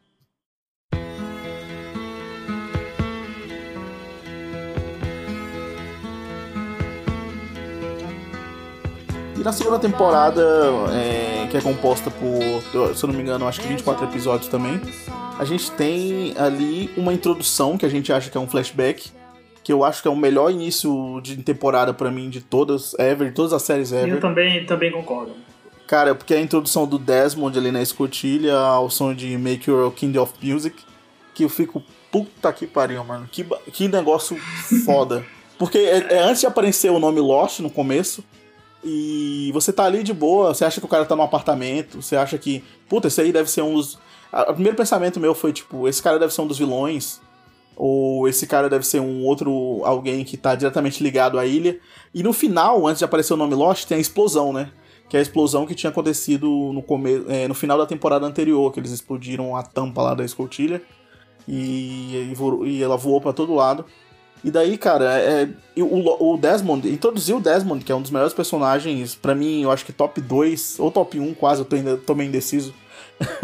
Mas o Desmond é incrível, e ele aparece nessa temporada, eu acho que em dois episódios só, né? Eu não, é, não, é, não lembro, é, eu sei que ele aparece logo no começo, depois ele some, Depois ele né, dá uma sumida e volta só no final, se eu não me engano. Mas é isso, a temporada, ela é, ela começa dessa forma e, e, ditou o tom das outras temporadas, né? Porque a terceira também começa de uma maneira diferente que a gente vai comentar depois. A quarta, uhum. a quinta e a última também começam de, de outra forma. E a gente começa a ver outras perspectivas, né? Começa a falar da galera que passou os outros dias na ilha, né? A galera da cauda do avião, que a gente não sabia que estava viva e que caiu do outro lado da ilha. E a gente não, é, não, não sabia o que tinha acontecido com esse pessoal. Só a Rose que ficava falando que o Bernard estava vivo. E a gente conheceu essas pessoas, conheceu personagens incríveis como a Ana Lucia, o Mr. Echo, a Lib, que Ai, infelizmente. Cara, Lib, nossa. infelizmente tiveram até um fim, eu acho que. Adivinha quem matou a Lib? É, então, olha, o personagem que não tem... O personagem que não tem cura que eu odeio, meu Deus do céu. Sobre esse episódio, sobre a segunda temporada, tem um episódio que eu acho muito bom. Que é assim, que é um episódio, na verdade, que o episódio em si não é tão bom, mas é, é um que ele é. Acho que é o, é o primeiro que ele é centrado na Rose e no Bernard. Que uhum. é, se eu não me engano, é SOS. É o único, né? É o único, é, é o único centrado. É, é, verdade, é o único. e aí é aquela coisa, tipo, o Bernard tá querendo fazer aquela questão do, do SOS no chão para chamar todo mundo e tal. E, e ela é contra. Ela, uhum. E você começa a entender, cara, por que, que ela é contra? E aí é onde é explicada a questão que ela tinha câncer e tal, e foi curada, aí mostra aquela, aquela cena é, que ele que Bernard levou ela para a Austrália para poder ir para um guru lá, e o guru não conseguiu fazer nada por ela, só que por amor ela chegou e disse para Bernard dizendo que tipo, ó, oh, deu certo o que tu quis fazer para mim. Então uhum. eles ficam super felizes e tal. E aí na ilha, nesse episódio ela vai e fala, ó, oh, não foi nada do que aconteceu, não. A ilha me curou. E me arrepiei agora. E isso. e isso para mim é sensacional, porque assim, mostra que ela não quer sair da ilha. Então, para ela, a ilha é importante. E aí vem. Pra primeira pessoa que diz que quer ficar é o John, porque ele era paraplégico e agora ele anda. E aí vem a Rose que ela tinha câncer e agora ela tá curada. Então você vê aquela coisa, quem quer sair é porque não tem motivo para ficar meio ser um pouquinho óbvio, acho que eu tô, que eu tô dizendo. mas é meio que isso. Para as pessoas que realmente. É aquela coisa da minha frase, tipo, olhei nos olhos da ilha e o que eu vi era lindo. Então, tipo, são pessoas que realmente sentiram que a, o que a ilha era estando lá. Então eu acho que é um episódio muito bom por conta disso, assim, mostra que não é só o Loki que tem isso, entendeu? É que nessa temporada a gente é introduzido a coisas maiores, vamos dizer assim, porque é, no começo, na primeira temporada, tem os mistérios da ilha, na segunda a gente é introduzido aos, aos outros, acha que eles são OX, né? Porque no final da primeira temporada sequestraram o Walt. Mais uma vez o editor vai colocar aqui o grito do Walt. é, do Michael, mas. É... Genial. Mas é, a gente introdu... a, a, mitologia da ilha ela se expande, né? A gente conhece a Dharma, a gente conhece um pouquinho só dos outros, que eles vão ser mais desenvolvidos ali na terceira temporada. Mas, de certa forma, a gente começa a conhecer mais. E, e os, os próprios sobreviventes, eles vão tendo uma ideia de. Apesar de, se eu não me engano, na segunda temporada eles só estão há 44 dias na, na ilha. É, eles vão começando a ter uma ideia de que é algo muito maior do que eles pensam. Eles estão envolvidos em algo muito maior. É, é introduzido até a, a Widmore Labs, né, que é os laboratórios Widmore, e, e também tem a questão dos flashbacks. Eles continuam e eles vão continuando a vida dos personagens. Que é só nessa temporada, por exemplo, que a gente descobre, descobre é, por que a Kate foi presa. Então, é, durante. É, essa foi a temporada que definiu sobre o que era Lost, né? Vamos dizer assim. Porque ela apresentou conceitos de Lost que a gente acompanharia durante os, os, os últimos quatro anos, né? Tá, deixa eu falar então de uma coisa ruim da segunda temporada. Vai. O episódio Dave, que é o episódio do Hurley. Nossa, esse episódio é horroroso. Aquele- Meu Deus do céu. Eu Foi odiei ruim, esse mas o final episódio, dele cara. foi muito bom. Não, final sim, dele- exato. É, o, o final ele salva o episódio inteiro, mas, cara, é como. Eu não sei, os episódios do Hurley é como é, o Thiago tava falando, são episódios que são meio. Que não tem, eu acho que não tem São o mesmo, bobos, o mesmo impacto. É mesmo que não tem o mesmo impacto dos outros episódios. E aí eu acho Sim, esse sim. episódio muito ruim. Pra mim, assim, é o pior episódio da temporada. Porque, por exemplo, é, no- o- quando a gente vai comentar depois o episódio do Paulo e da Nick, que são personagens que ninguém gostou, e são personagens que a- a- é, os produtores decidiram eliminar, até o episódio deles foi bom. E os episódios Sim. do Hurley, é, infelizmente, eles, eles têm algum ensinamento, eles têm a questão humana assim da série, mas eles não têm um grande impacto, sabe? É, não, Não, que eu não gosto assim, do Hurley, eu, acho o Hurley os episódios do Hurley são mais pra quase um alívio cômico. É, de talvez, Toda aquela é. trama.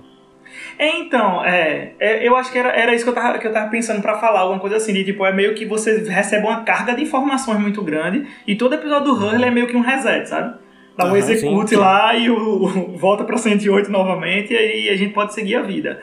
Então eu acho que pode ser realmente isso. E assim, eu acho que tem muito essa questão dos números dele, como ficar uma coisa muito focada nos números, era uma coisa mais tipo, ah, mano, ele tá só louco, porque dizendo que os números são, são ruins pra eles e não tem nada de bom na vida dele, etc. Só que aí toca também numa, numa, num ponto importante que é a questão de.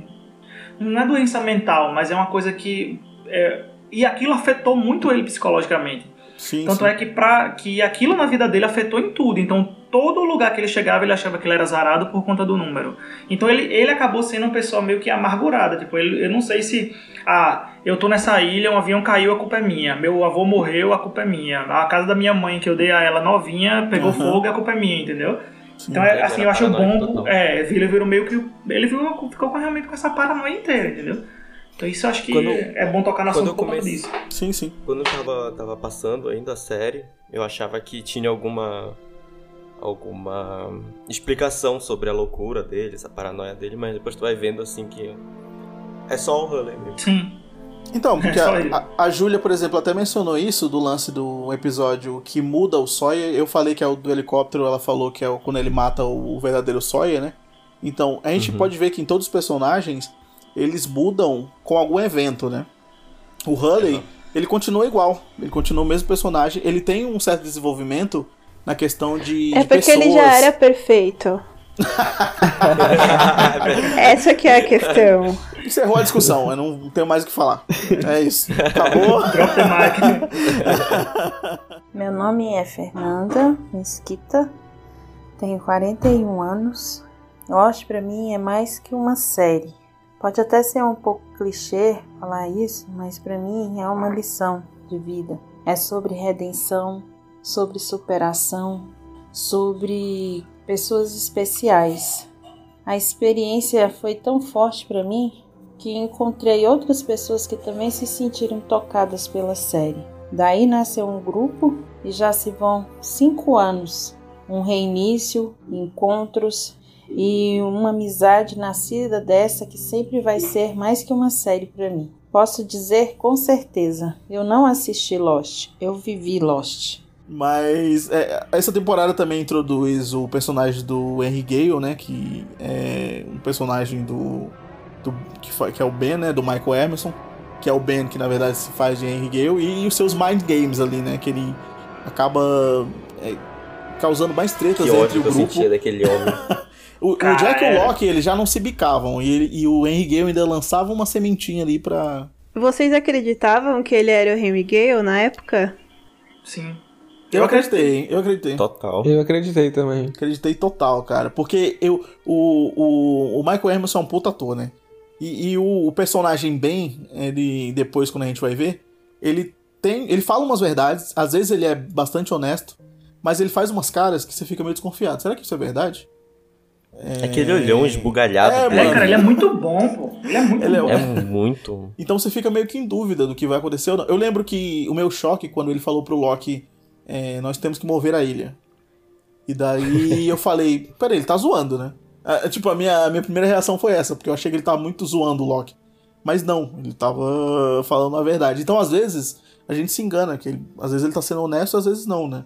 E eu acreditava bastante que ele era um Henry Gale. Mesmo que ele fosse parte dos outros depois, eu, mas eu acreditei muito de que ele tinha chegado ali através do, do balão, né?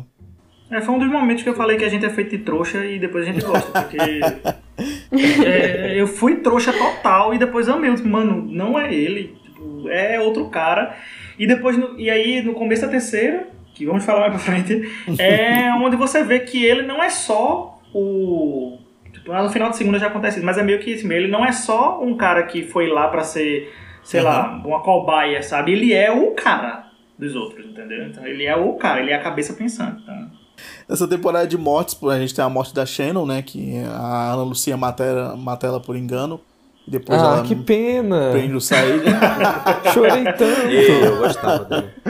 Eu fiquei com pena do Said, não foi nem pena dela, foi pena dele. Exato, foi uma cena bem bonita, cara. Ela morrendo nos braços do Said ali. Sim. Foi uma cena muito legal. Aí tem, a gente tem a morte também da Ana Lucia e da Libby pelo Michael. Esse personagem odioso. Pelo Aí Michael. sim foi pesado. Achei... Essa, essa foi bem pesado. Porque, tipo, ele mata a Ana Lucia, que ele já queria matar a Ana Lucia, mas ele mata a Libby pelo susto, né? Do susto. Então, Sim. ele, ela vem com aquela almofada ali perto e fala. Ela fica em choque e ele atira nela no susto. E também. Peraí, gente, eu vou mutar aqui o microfone porque eu vou chorar um pouquinho agora. eu já achando que era um problema sério aqui. E em contrapartida a gente tem o nascimento do Aaron, né? Que é um momento também lindo. É, acho que é um dos melhores momentos da série, assim. Que é muito bonito e tal. Que é até revisitado é, na, na quinta temporada. Mas é, a gente teve momentos bem emocionantes na segunda temporada, bem emblemáticos também. E é na segunda temporada que você descobre que tem mais estações, né? Não é só aquela lá, É a, verdade. a escotilha.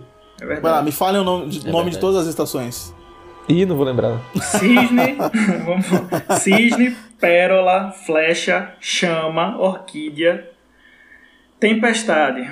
Seis. Mas é o próprio Jacob? Você saiu a Hydra, não? Hydra, ainda tem mais. Hydra tem a porta de segurança ainda. Tem o... É porque, na verdade, no Instagram, no Instagram do Lost Forever, eu tô fazendo essa semana postagem sobre todas as, as estações. E Ah, curiosidades e tudo sobre isso. Então, tá na mente, né? Eu sou o Jacob, não, eu só sou um filão dele.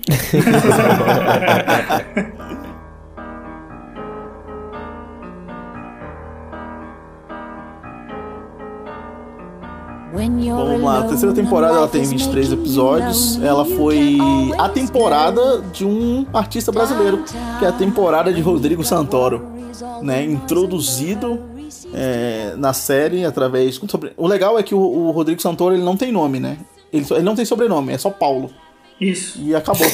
Não tem um Só sobrenome. Até a Lib tem um sobrenome. E o Rodrigo Santoro não, é só Paulo. E, e eu acho que essa temporada, pra mim, particularmente, é a pior da série. Ela, o início dela eu acho muito maçante.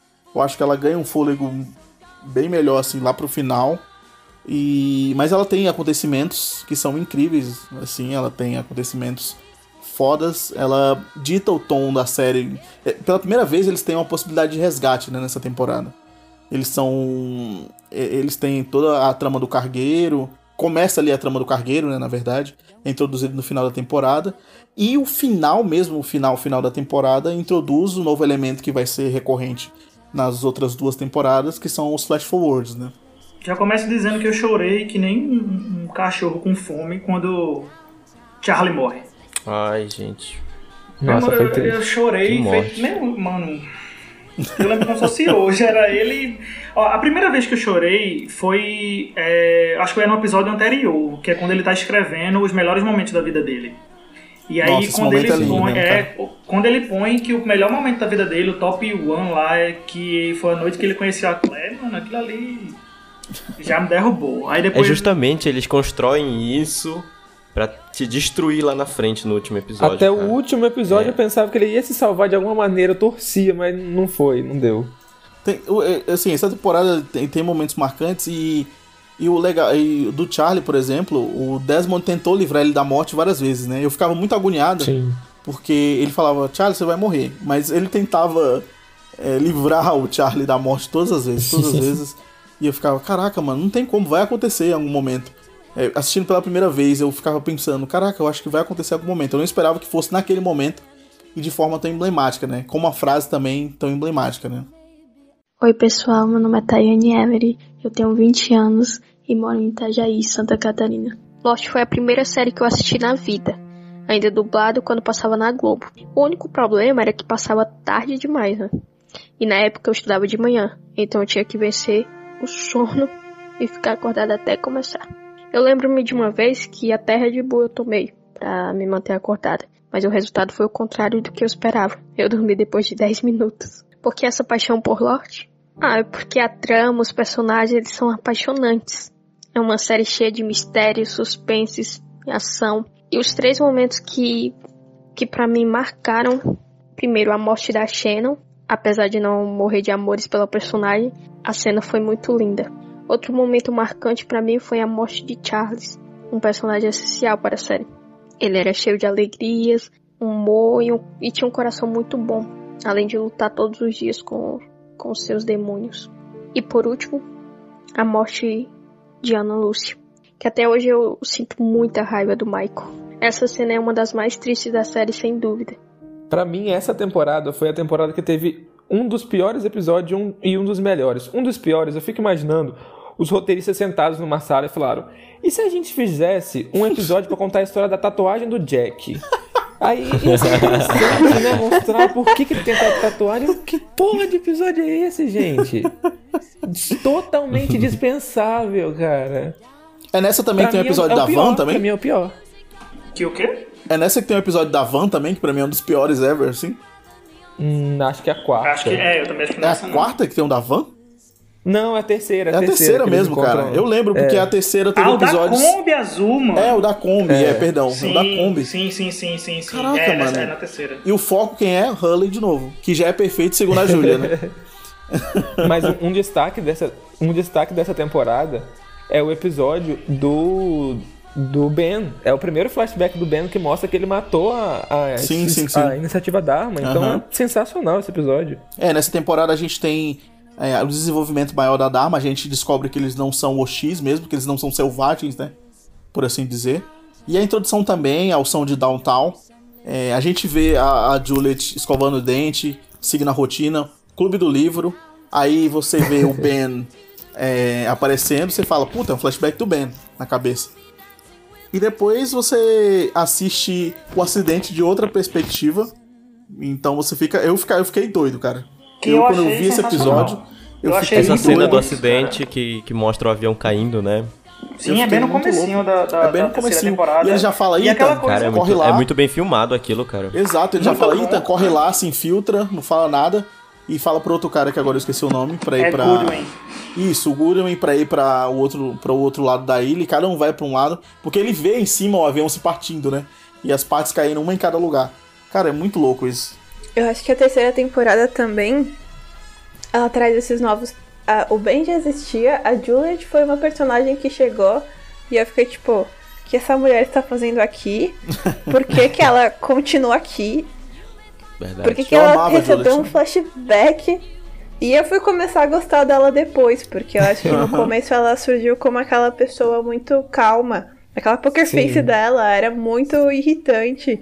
A gente Uhum. tava num monte de personagem que chorava e gritava e batia um no outro, e ela só ficava lisinha, assim. É. Mas foi mais definitivo que os sobreviventes não eram só eles os personagens principais. Porque o Sim, foco sim. realmente era a ilha, então outras pessoas também tinham importância na história. Exato. Tem um episódio dessa temporada que é o episódio que eu sempre quando eu gosto de falar de esperança, eu gosto de falar dele. Porque é aquele episódio que, tipo, tá todo mundo. é, Acho que é, é Claire com Charlie. Na verdade é mais Claire que tá querendo fazer isso. Pegar. É, tem aquelas pombas que parece que eu não sei se são pombas, mas chegam na ilha e tal, e ela, e ela Uhum. olha pro céu e ela diz que eles estão é, rumando pra tal lugar, e ela diz que tipo tem que amarrar as, sei lá, mensagens nessas, nessas pombas, nessas, nesses, nessas aves, né? Sim, e sim. elas vão levar. E aí todo mundo, não, isso não tem nada a ver, não vai dar em nada. E ela, vamos, vamos atrás, vamos fazer. E o Charlie também, que é um cara que ele não tava querendo muito fazer, mas é aquela coisa de novo que eu falo, tipo, por amor ele foi fazer. Mesma coisa que tem Uhum. do, do, do Bernard com a Rose, e aí o Charlie faz a mesma coisa e é uma questão de esperança, sabe? Tipo, Ele, todo mundo, que são aquelas pessoas. Jack tava querendo levar o pessoal para um lado, é, Loki para o outro lado, e tinha uns terceiros lá que estavam tentando ainda o resgate, estavam tentando fazer alguma coisa. E é uma questão de esperança, esse episódio é legal. Essa temporada também ela introduz o Richard, né? Que é um personagem que tem um lápis de olho. É, uma maquiagem que a gente. Ele parece que tá sempre maquiado, é incrível. O ator, inclusive, eu assisto o Bates Motel, assistia Bates Motel. Sim. E, e ele tá lá também, e, cara, ele continua com o estilo Richard de ser, né, da vida. E ele já deu até entrevista falando sobre isso, essa questão do. do, Do olho, que é a né? questão do, do olho mesmo, é. Aham. Eu, como eu falei, minha esposa tá assistindo e quando apareceu, ela fez, oxe, esse cara tá de lápis de olho. Ele é emo. Eu né? fiz, mano, não é, não é lápis de olho, ela é, não é. Ficou nessa, disse, vamos gravar um áudio. Eu tenho um áudio, vou mandar pra vocês depois. Ela dizendo que é lápis de olho. Eu disse, quando terminar você vai ver que não é. Nessa temporada também a gente descobre porque o Loki ele ficou paralítico, né? A gente descobre toda a trama ali do rim, né? Do pai dele, Sim. que o pai dele faz. E aí culmina na morte do Sawyer com a presença do. Do Sawyer original, no caso, né? Com a presença do, Jo- do, do James Ford, James Sawyer, entre aspas, Ford, e do Loki. Que é um momento, eu acho que é um momento que eu acho que eu vibrei, cara, naquele momento. Falei, putz, eu sei que é meio sádico falar isso, mas eu falei, putz, mano, esse cara é muito filho da puta e, e tinha que morrer mesmo. Foi quase a sensação de ver o Michael morrendo. Foi quase igual. Oxe, demorou, viu? ele demorou, ele demorou bastante. Ele tentou ainda. Ele tentou. Esse, essa temporada também é aquela temporada que tem o, o. Eu esqueci o nome do episódio, mas é que tem o meteoro que cai na. Que é um episódio do Hurley também, que é um meteoro que cai na, no restaurante dele. Mano, eu acho Ah, é, muito na, é louco. Trisha Tanaka, não sei. a É, repórter. Trisha Tanaki's Dead, é isso mesmo, que é o nome da repórter e tal. E, mano, é muito louco aquele episódio, cara. Ah, eu lembro, eu lembro desse momento do negócio caindo. Cara, Mas assim, é, eu- ele tá, eu- ela tá dando um. O Simeone falou muito dessa questão do Hurley amaldiçoado, mas com essa parada do meteoro eu falei, puta, mano, é real essa porra. Você não pode, é muito surreal, bicho. É, acho que. É, na terceira temporada que eles falam. Que, é, que aparece a chama, não é? A estação chama. Que ele encontra o Isso. Mikael e tal. Pronto, eu achei muito massa aquilo ali. É, essa Mikhail porque Bakunin, foi, é, foi da outra. Foi outra vez que a série me fez trouxa. Porque eu achei que era. Que o cara era realmente o único que ele diz, né? Que ele era o único sobrevivente da Dharma, ainda que ele tá todo fardado e tal. E eu acreditei. E aí, no mesmo episódio mesmo, ele diz que não é. E eu, mano, fui feito trouxa de novo. Mas é, é um, um dos vídeos de orientação que aparece, que ele tá, tem o, o- Não sei se você lembra do episódio, tem um, um jogo de xadrez, ele, e o Loki vai jogando lá Sim. e tal. E no final ele explode a estação, mas. E a estação tinha muito potencial, porque era a estação que fazia contato com o mundo exterior, né? Exato. Então, Exato. E foi ali com a explosão dela que acabar, acabou todo o contato. né? E aí foi onde se teve o desenrolar tudo. Aquela questão para o, o Charlie ter que ir na, na, na espelho, fazer aquilo tudo e acabar morrendo, né? Nessa, nesse episódio, nessa temporada também tem a famosa cena de que eles vão visitar a cabana do Jacob, né? É, que o Loki e o, e o Ben vão visitar a cabana do Jacob e ele fala o famoso help, né? Sim. Marina Joy. Eu gostei da representação aí, arrepiei É, aqui. não precisa, não precisa nem da edição, pô. Preciso nem colocar a cena, ia colocar, mas vou deixar só esse help meio. E, tem o episódio da, da morte, né? De, que é a questão do Paulo e Nick. Que Sim, a gente sim. comentou ó, agora há Sim. pouco, é nessa temporada que eles morrem. Que eu achei até legal a forma como eles morrem. Cara, é um bom episódio porque bom. É um ele episódio legal, segue cara. aquela linha meio que, tipo, é, a gente vê eles lá e depois volta tudo, né, pra gente ver. Eu só não curti muito a parada de do Paulo, principalmente, ser um Forrest Gump da vida, sabe? Ele tava em todos os momentos ali importantes é, da série e você não viu. Tipo assim, é é meio que fazer o espectador meio que de idiota, sabe? Tipo assim, É, olha, o exato. Paulo estava aqui e É, você não é viu, hein? Olha aí. E ele tava com a blusa laranja e você não viu. Aí você fica, putz, é o Rodrigo Santoro, cara. Não tem como não ver o Rodrigo Santoro. É, mas é. Mas foi um episódio legal, assim, o lance deles serem enterrados vivos. É chocante aquela questão quando vão colocar a última pá de, de areia que a Nick abre o olho. E, e no último episódio, né, que é o flash forward, que a gente não sabe que no final é enganado. é, tem o. É, é, pegadinha do malandro. Pegadinha do malandro. Jack chorando. quinta vez. Jack chorando, barbudo e bêbado, falando You have to go back. Que é um, é um momento, acho que um dos momentos mais emblemáticos da série. virou tatuagem, enfim, virou várias outras coisas. Tem... Inclusive, se um dia, quando Lost voltar, eu acho que eles vão voltar com essa frase. Vão voltar com usando alguma brincadeira com essa frase.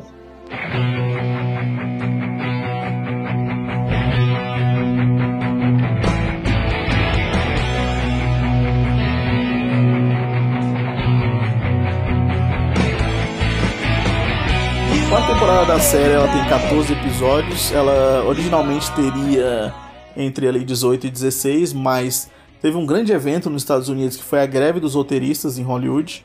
E aí muitas séries foram afetadas por isso e reduziram vários episódios. Várias temporadas tiveram episódios reduzidos.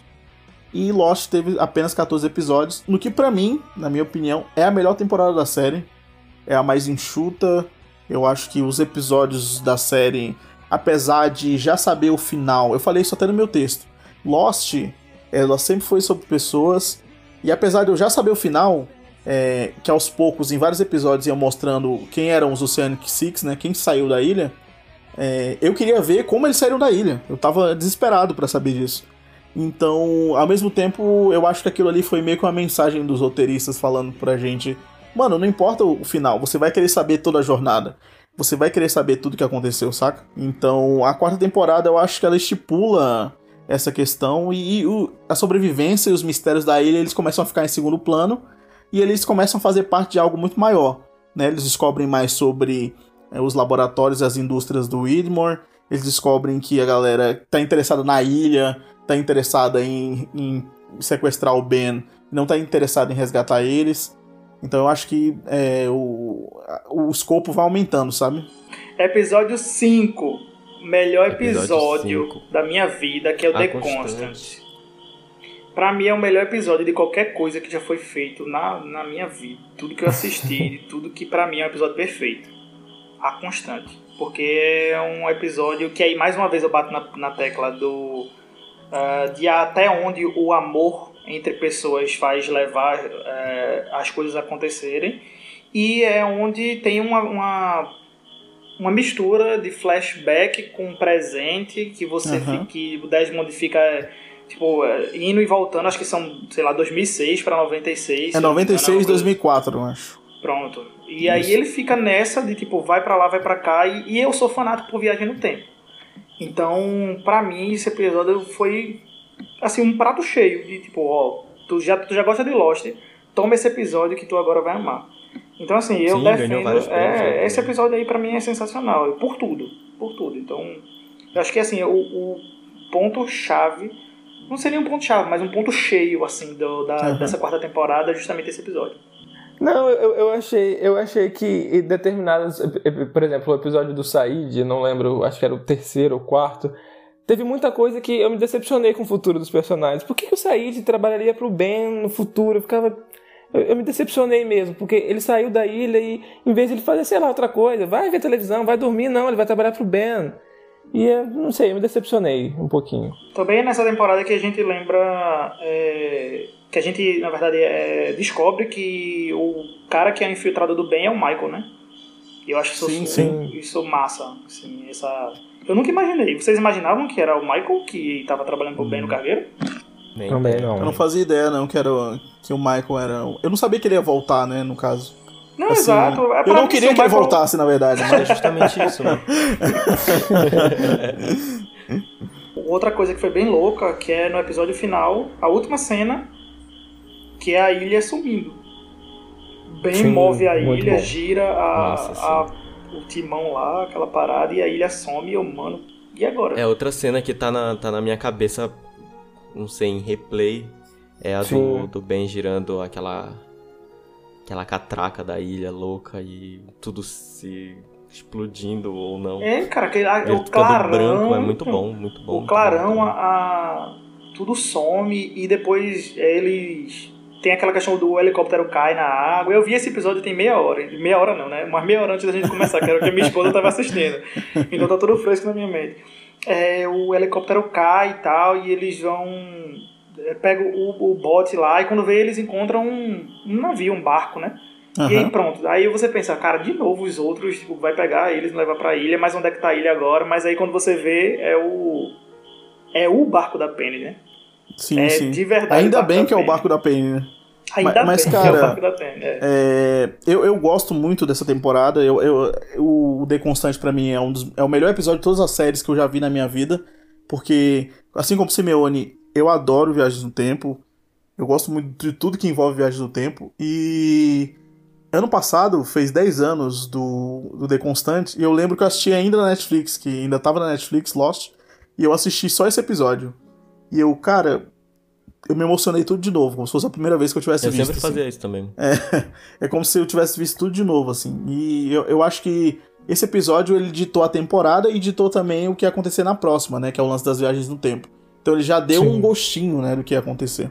Sim, é verdade, preparava esse, gente. esse episódio mesmo foi um teste, né, pra...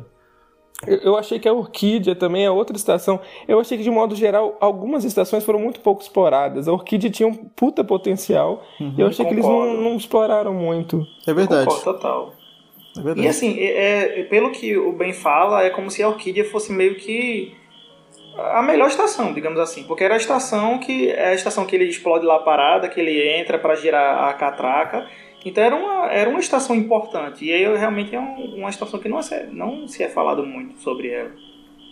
Como a Sim. Hydra foi explorada durante o, a terceira temporada inteira. Nessa temporada também tem a, a, a farsa ali que o Charles Widmore ele foge, né? Que fala que o avião caiu na ilha. É, tem, tem Nossa, umas- essa cena é muito boa. É, muito e- boa e, essa tipo, cena deles encontrando o avião. Sim, eles encontrando o avião e, e, tipo. É, na segunda temporada, se eu não me engano, o, o Said fala pra Danielle Rousseau, ou é pra Ana Lucia alguma coisa. Acho que é pra Danielle Rousseau que ele fala. É, nós estamos todos mortos mesmo. E eu, eu acho que essas frases, essas coisas que os roteiristas colocavam, eram muito para as pessoas que achavam que eles estavam mortos desde o começo, né? Sim. E muita gente que acha isso hoje, né? Exato. E eles colocavam meio que de provocação, sabe? Pra galera achar que realmente eles estavam todos mortos. Não, e é aquela coisa que ele falava assim, é, é, quando chegou o Daniel, a Charlotte e o Miles, eles chegam e falando que foi encontrado. Como é que vocês estão aqui sobreviventes? Se foi encontrado um avião com 324 pessoas dentro da toda a tripulação, tava todo mundo dentro e como assim? E você fica, mano, e lascou, será que. Aí é onde entra todo o que o pessoal falava e essas frases aí que, Sim. que, que falou, que ele vem corroborando todo esse negócio assim de tipo, mano, será que eles estão mortos ou será que eles não estão? Vou, vou- eu prefiro acreditar que não estão. Então, depois. Aí só que na mesma temporada, né, nos episódios da frente, ele diz que realmente foi o Idmon que colocou aqueles cadáveres lá e tal, etc. Então Uhum. é meio que ali é onde ele diz, ó, cala a boca que você não sabe de nada. Então todo mundo vive.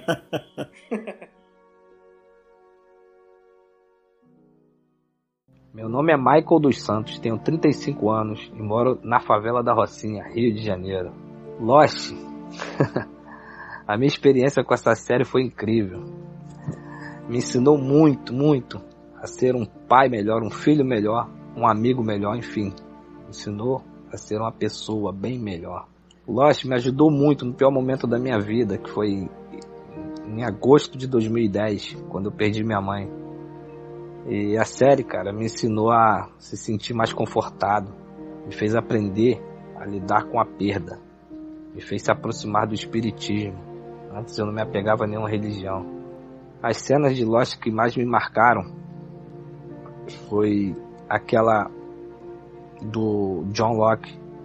Ele, quando o carinha lá disse para ele que ele não poderia seguir aquela jornada porque ele não era capaz e foi ele disse aquela frase épica. É, não não me diga que eu não posso fazer. Esse momento para mim foi muito marcante. Mas sem dúvida o melhor momento foi o Desmond ligando para Penny. Aquele aquele episódio em si foi a coisa mais maravilhosa que eu tive o prazer de assistir. Penny?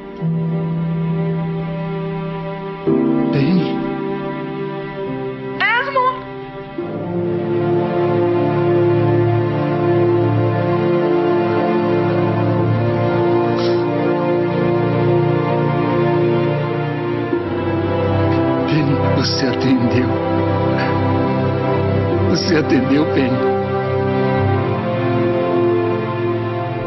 Onde você está? Eu. Eu. Eu tô num barco. É.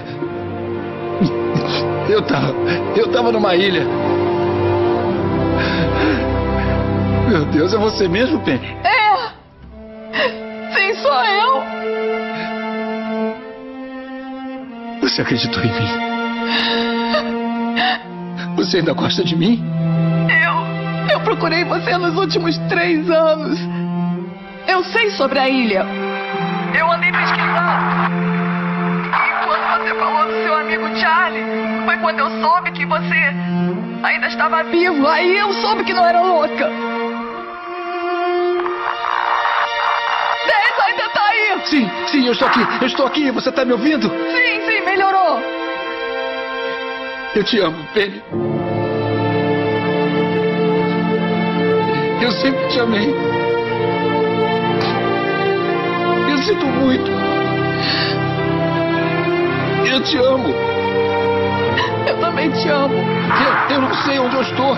Eu vou te achar, velho. Mas eu prometo. Onde estiver. Eu volto pra você. Eu amo você. Eu prometo. Amo você. Eu te eu amo. amo.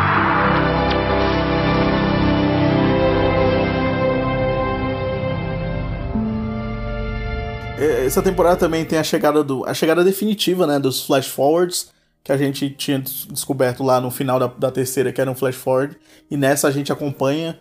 É, cada episódio a gente vai meio que descobrindo quem saiu da ilha, né? É, eu lembro que eu ficava, caraca, mano, quem são seis pessoas que saíram da ilha? A gente sabe que são seis, mas depois a gente vai. é, os, os flash forwards vão mostrando pra gente quem saiu realmente, quem já tá fora da ilha. Porque eles se passam é, três anos, né? é, é, até pelo menos três anos após a saída deles da ilha. E eles são meio fora de ordem, né? Os flash forwards. Porque eles mostram, às vezes, muito lá na frente. E às vezes eles mostram muito lá no início. É, E, e daí a gente descobre que quem tá no caixão que foi mostrado na terceira temporada é o Loki, né?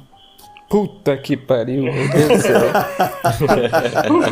o Mind. Blow, né? Jeremy Bentham. Quem é Jeremy Bentham? Pela... Quem diabos é Jeremy Bentham? É, quando vê Loki. Que? Como, como assim é o Loki? Como é Aquela que pode? carequinha dele brilhando. E essa cena foi gravada, né? Foi gravada com o Sawyer, foi gravada também, eu acho, com o Desmond, porque eles queriam esconder realmente quem tava dentro do caixão. Então, Ah, cara, ela sério, foi gravada com vários. Sim, elas foram gravadas com vários personagens pra que Não as pessoas não spoiler. descobrissem, real. Isso mesmo.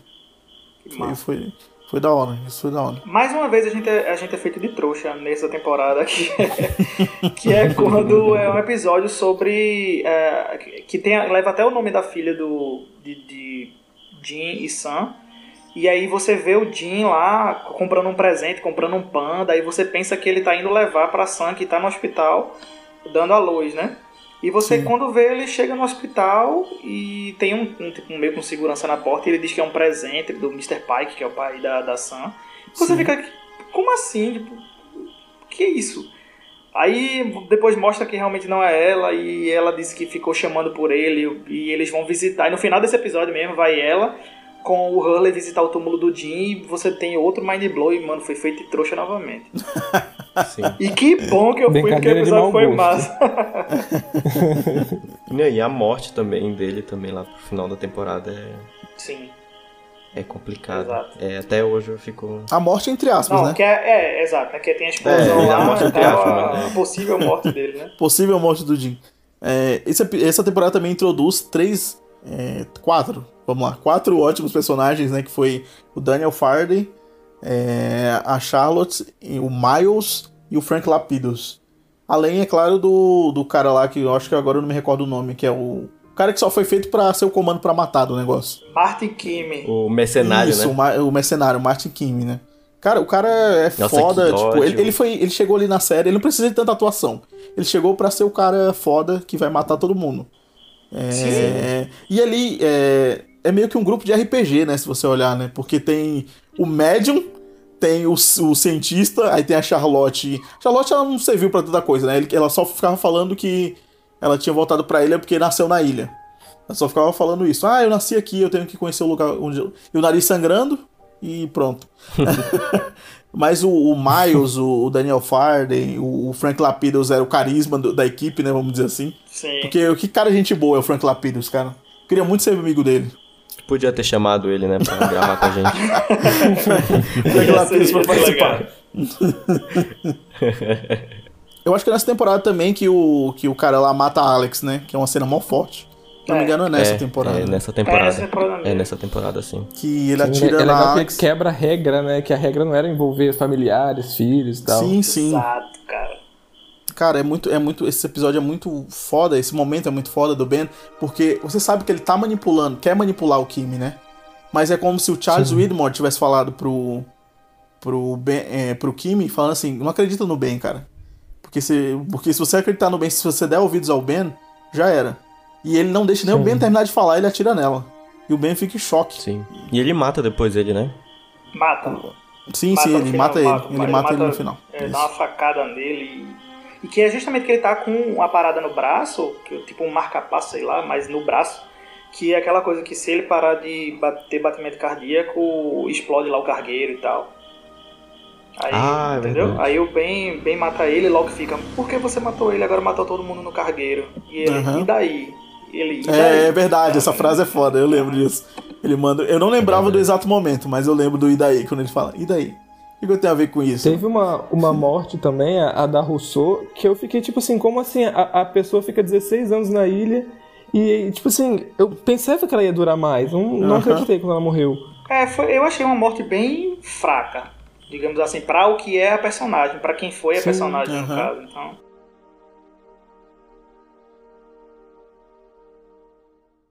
Meu nome é Matheus Reisen, tenho 27 anos e sou de Vitória. Cara, Lost foi a série de TV que mais impactou minha vida. Eu comecei a ver a série lá pela Globo, dublado ainda, passava muito tarde pra mim, daí eu gravava em fita VHS. E a partir da segunda temporada, eu comecei a baixar a série pra assistir na internet e assim, demorava dias para concluir o download e era naquela qualidade baixíssima, toda pixelada. E pra mim era suficiente naquela época, com o tempo que eu ficava aguardando pra assistir.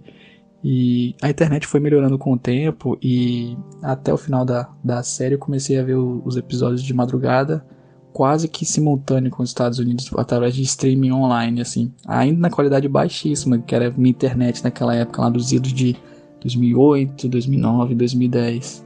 Lost era um, a melhor série pra mim, cara. Eu era fissurado. A primeira coisa que me pegou foi a temática da sobrevivência lá no início. Mas o que me instigou mesmo a continuar vendo foram os personagens. Não havia paralelo na TV de uma série com tantos personagens bem desenvolvidos. E o que me tornou engajado na série foram os mistérios, o, o monstro de fumaça, o urso polar, e a expansão da narrativa e a descoberta da escotilha, que ficava toda semana ansioso para ver a continuação daquela história. Naquela época não dava para maratonar a série de TV, então a gente assistia e ficava discutindo a semana inteira na internet, nos fóruns da internet, sobre o que tinha passado na TV, secando cada coisinha do episódio e recriando minhoca na cabeça. E com o passar da série lá e a história da Dharma, os experimentos científicos e, e a gente ia se desvendando tudo junto com os sobreviventes do Voo 815, que eram personagens muito interessantes. Então você queria descobrir as coisas com ele e continuar a narrativa da história com eles, né? E esses 10 anos do fim da, da série, cara, me inspiraram a retornar para a série e revisitar. E pensar como essa série era muito interessante e como ela marcou, marcou uma época muito importante na minha vida e tenho certeza de, de muitos Lost maníacos por aí. Bom, a quinta temporada de Lost ela teve 17 episódios e a principal tônica da quinta temporada foram as viagens no tempo, as viagens no tempo e espaço, né, que os, que os sobreviventes, alguns dos sobreviventes faziam, porque o Ben moveu a ilha e logo depois você descobre que a roda ficou um pouco solta e foi por isso que no bom sentido, Essa é a claro. explicação, a roda ficou solta. No... no bom sentido, claro, porque eu não tinha pensado no mau sentido, mano. Agora você pensou, né? Agora eu pensei. Mas então, no meu texto eu escrevi isso, a roda ficou solta, mas eu não expliquei, eu não coloquei nada entre parênteses. Aí depois eu li e eu falei, puta, mano, será que a galera vai pensar errado alguma coisa? mas, mas enfim. É, a, a, Kaique é o, o, grande hater dessa temporada. O Kaique vai. Antes não, de, não, eu sou antes hater. de, eu, antes eu de cair, ele vai nos explicar por que, que ele não gosta tanto daquela temporada.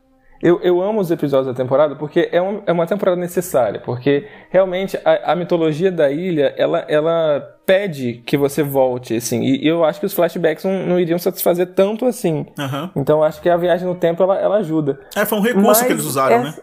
Sim, sim. Uhum. E, mas essa temporada é, é, a temporada da morte do Loki, cara. Cara, que, que morte foi essa, cara? É, tipo assim, é eu entendo, eu entendo a necessidade de você é, é, matar o personagem. Não sei, a escolha deles. Para mim, o Loki ia ser o novo Jacob. Sim, sim. Ele tinha que ser o novo Jacob. 100%. Ponto. Concordo uhum. super. Ele tinha os ideais do Jacob, né? Sim. E, e, e, foi uma, uma troca, uma morte que foi assim: eles trocaram, jogaram, para mim, jogaram a história do personagem toda fora por, por uma morte seca, sem emoção, porque você não tem o luto que, que o personagem merecia. Porque você. Ele meio que não morre, então você não sente aquele impacto. Porque o personagem tá ali, o Terror King tá ali o tempo todo. Uhum. Então você não sente falta. Você não chora, não tem comoção, porque é aquilo. Você, você só percebe que ele realmente morreu quando chega no episódio 7, se eu não me engano. Que conta a história. Porque, caralho, ele realmente morreu, então. Porque até então.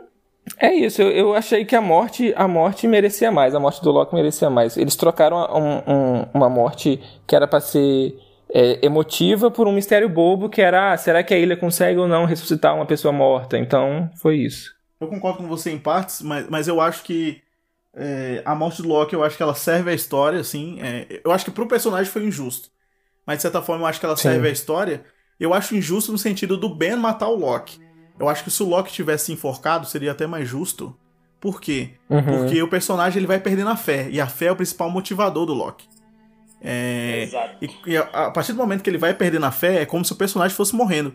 Você encontra o Loki destruído de novo na cadeira de rodas e ele fala com todo mundo para todo mundo voltar para a ilha. Porque para quem não sabe, o, o, Loki ele saiu da ilha para poder parar as viagens um tempo, né? A roda tava solta e ele vai ajeitar a roda e acaba saindo acaba saindo da ilha. Mas é, eu, eu fico muito chateado com o Ben matando ele, sabe? Porque o Ben faz ele Sim. faz com que ele desista da morte, de, de se matar, e mata ele em seguida. Se ele tivesse se suicidado, eu acho que seria até mais honroso com o personagem, porque, tipo, ele tá perdendo a fé e ele se matou, porque ele não tem mais nada. Saca? Sim. Era só pra gente sentir mais ódio do Ben. é só pra gente sentir mais ódio do Ben, né? É exatamente isso. Porque não é possível, cara. O cara já tava quase morrendo.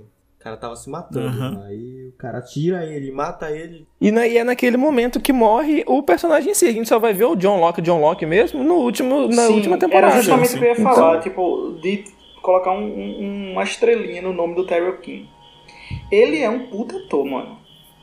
Um puta ator. Você vê realmente, é, você percebe que, que é um Loki diferente.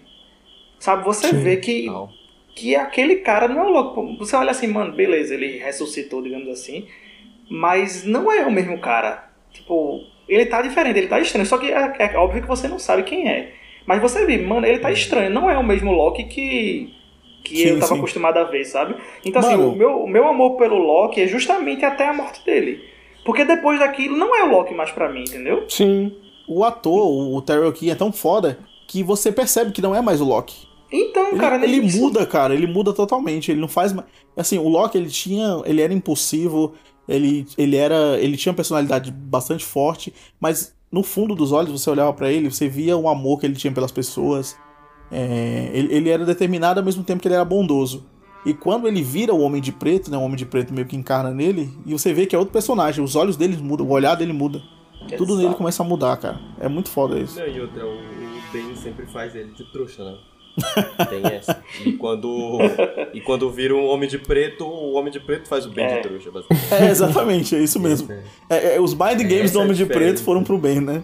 A gente descobre algumas coisas, né? Como o Miles e a Charlotte que nasceram é, na ilha. A gente descobre que o, que o Ben matou o Loki. O Said atirando o Ben, né? Quando eles voltam. Porque eles ficam voltando no tempo. E aí o Sawyer, a Juliet, o Miles. É, e uma galera, eles ficam lá, em, o Daniel Farden, eles ficam lá em 1974 e daí ficam até 77. Que equivale mais ou menos ao tempo que o pessoal é, passou né, no Flash Forward, né? Três anos, né? E daí eles ficam lá até 77. E quando a gente vê eles na, na iniciativa Dharma, dentro da iniciativa Dharma, é muito gratificante. Eu acho, eu acho episódios maravilhosos, assim. Quando eu vejo o Sawyer mandando nas pessoas na Dharma. É, meio Sim. que quando a galera volta pra ilha, é, até pulando um pouquinho aqui, mas quando a galera volta pra ilha depois, é, ele fica querendo dizer que não conhece aquelas pessoas, sabe? Ele fica querendo manter aquele status que ele tem. Eu acho isso muito, muito foda. Exato. E eu até acho que até tinha comentado contigo, foi até no áudio que eu, que eu, que eu mandei pra você, a questão do, do episódio La Fleur, que é pra mim um episódio massa, que é justamente sobre o, o, o Sawyer. Você vê, ele tá lá no, no passado, ele é o comandante de tudo, ele tá numa vida boa, sabe? Tipo, uma coisa que aqui fora ele não tem, ele consegue tá, tá tendo é, comando sobre a vida dele, ele não precisa fazer nada que ele. que a única coisa que ele sabia fazer era, tipo, sei lá, a chantagem que ele fazia, aquelas coisas, e ele não precisa ser esse cara. Ele consegue ser um líder, é um cara que, que realmente tá tomando frente às coisas, e ele é super respeitado lá dentro, entendeu? Sim. Isso é, eu acho muito massa, muito massa mesmo essa parte da série. Esse episódio. Não, assim. e é nesse episódio aí que o, o Sawyer também começa bem o, o par romântico dele com a Sim. Juliet. Sim. se beijam e tudo mais. Que eu não dava e, nada aí e que começa... depois. É, então, e é tipo um, um casal super. Que eles se odiavam antes e. E depois tu, tu passa. Eu, particularmente, gostava muito deles dois juntos. É, e eu queria. Tanto é, agora que eu é, é fiquei- muito triste a- o final da temporada também. Sim, por conta da exato. Eu fiquei querendo agora saber qual era o chip que. A É, que a ia Julia defender. tinha, né, mano? Porque eu acho que. Eu não sei se seria. É, não sei se seria esse ou se. Mais um ela... mistério não resolvido. É, mais um É. mistério. é, mais um mistério, Mistério não do resolvido, podcast. Cara. Agora, É o- eu- o Hurley- fiquei querendo saber. Eu acho que era o Hully e a Kombi, esse chip aí que ele. Mas, é, cara, é, essa temporada também trouxe a mais da Eloise Hawking, né, que, é, que a gente acompanha mais Sim. dela. A gente descobre, a gente descobre, mais- aumenta mais. Eu acho que eles voltam um pouco às origens porque A gente descobre a estátua também, né? Ela inteira. desco- Isso, e, e tem a frase, né, famosa, né, que é o que repousa sobre a sombra da estátua, né, que eles Isso. falam. E é aquele que salvará a todos nós. Descobre mais sobre a ilha, que a ilha ela se move realmente, que ela, a Eloise Rock tem um pêndulo lá que vai encontrar mais ou menos a ilha. E o legal é ela falando pra eles, Pêndulo é aquele pêndulo é foda. E ela falando pra eles, falando assim, gente, o voo que o avião, que a ilha vai estar, mais ou menos, é o voo da Gira, que é o 316 da Gira. Mas eu acho que é esse. Ela fala, eu acho que é esse. Aí eles vão confiando. Eu acho muito foda isso, que eles vão confiando. E, e é a primeira vez que eu vejo uma série em que as pessoas vão num avião esperando que ele caia realmente. É, muito cara, é massa, é isso mesmo. E eu acho que é nesse episódio mesmo que o, o que eles vão lá e o Frank é o piloto, né? Aí Frank Isso, olha pra eles e. Nós não estamos indo pra Guana, que seria teoricamente o, Exato. o destino final. O destino, Ali é né? muito bom isso, cara, muito bom. E o Frank, ele seria o piloto do voo original, né? Mas ele foi substituído no último momento, né? Outro destaque dessa temporada, eu acho, é o. Eles conseguem contar a história da Rousseau, né?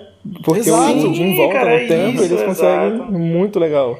E é, e é massa que, tipo, não é uma história contada não no flashback dela, não, na volta Sim. realmente, é não no flashback, é a volta no tempo realmente pra poder contar a história. E isso é muito bom. É, mano, eu achei muito foda isso porque, por exemplo, algumas coisas são partes. Por exemplo, tem uma parte que o Sawyer volta pro parto do, do Aaron, que eu acho muito bonito, é um momento muito emocionante. Aí tem um momento que o John tá descendo, o John Locke tá descendo no poço.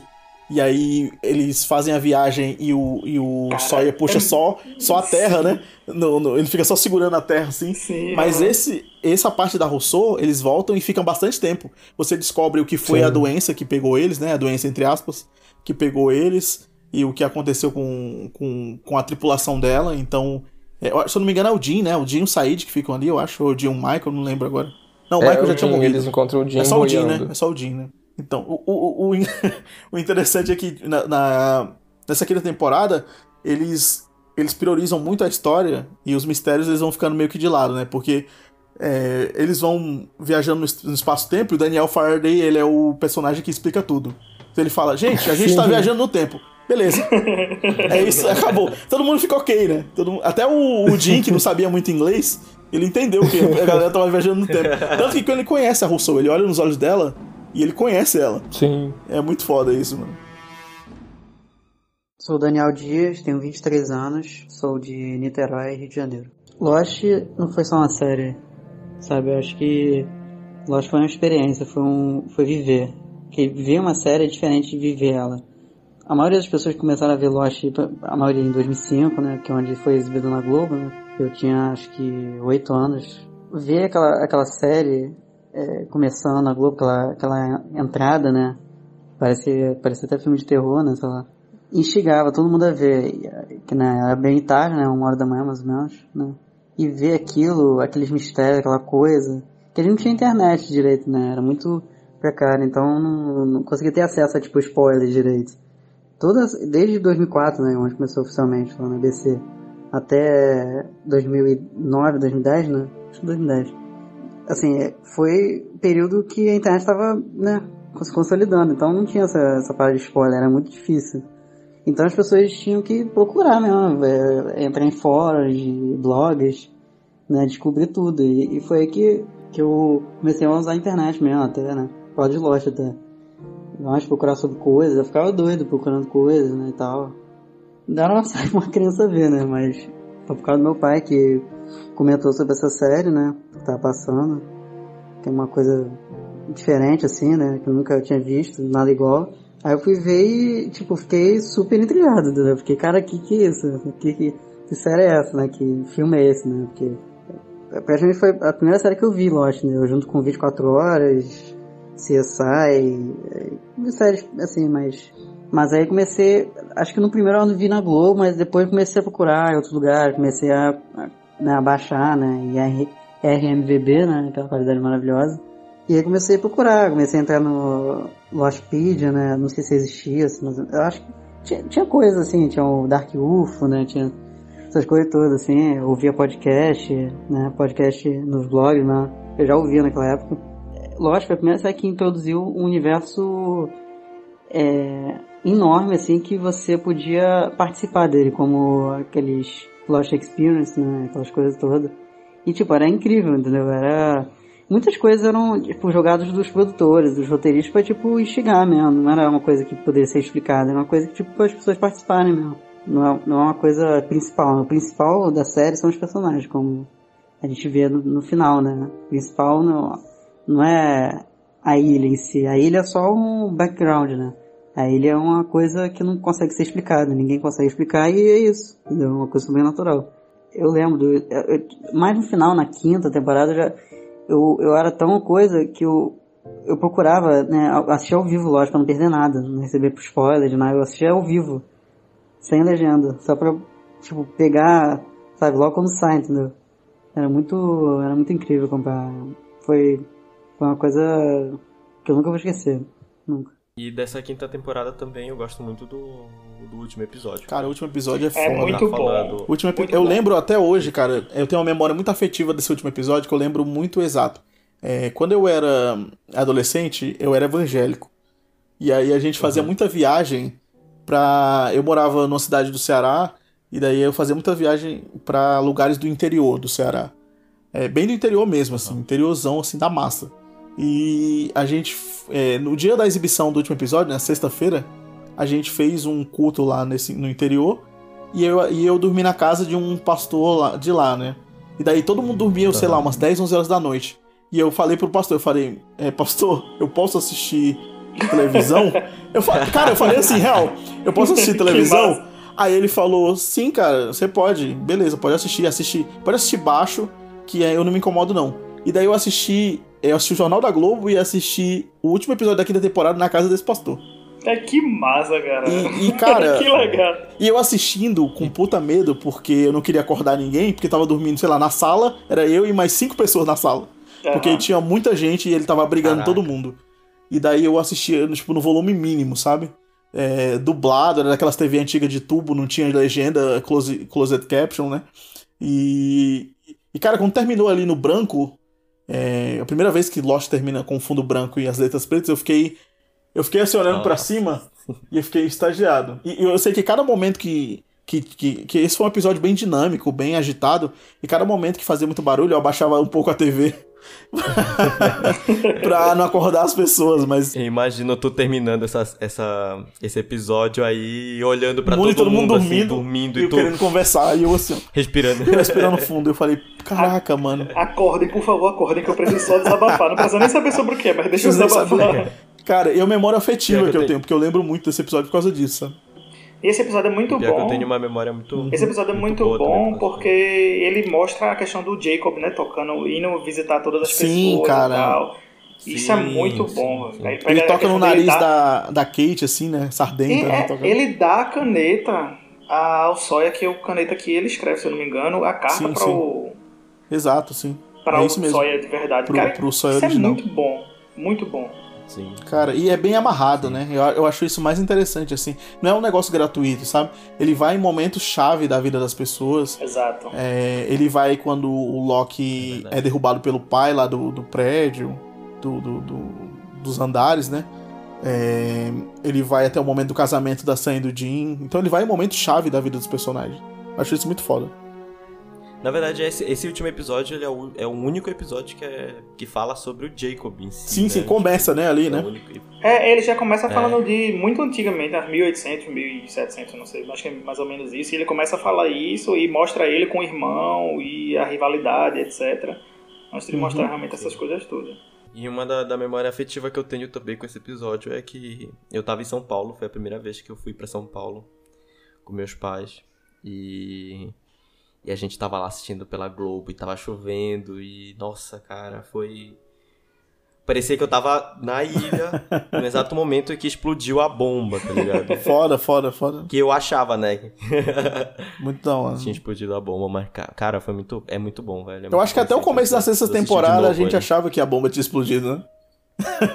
Não, sim. É verdade. É verdade. É verdade. Foi um ano esperando pra gente saber se tinha explodido ou se não tinha explodido. E se você assistia pela Globo, foi um ano e meio, quase dois anos pra descobrir isso, né? Meu nome é Paulo Pimenta Machado, tenho 26 anos e definitivamente Lost mudou a minha vida.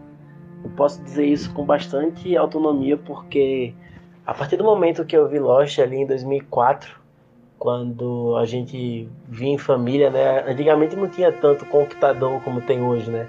Não tinha celular como tem hoje. Então, realmente era um evento único que a família parava para assistir. Eu lembro que minha mãe e meu pai, na época que era que eles eram casados ainda, eh, meus irmãos também assistiam.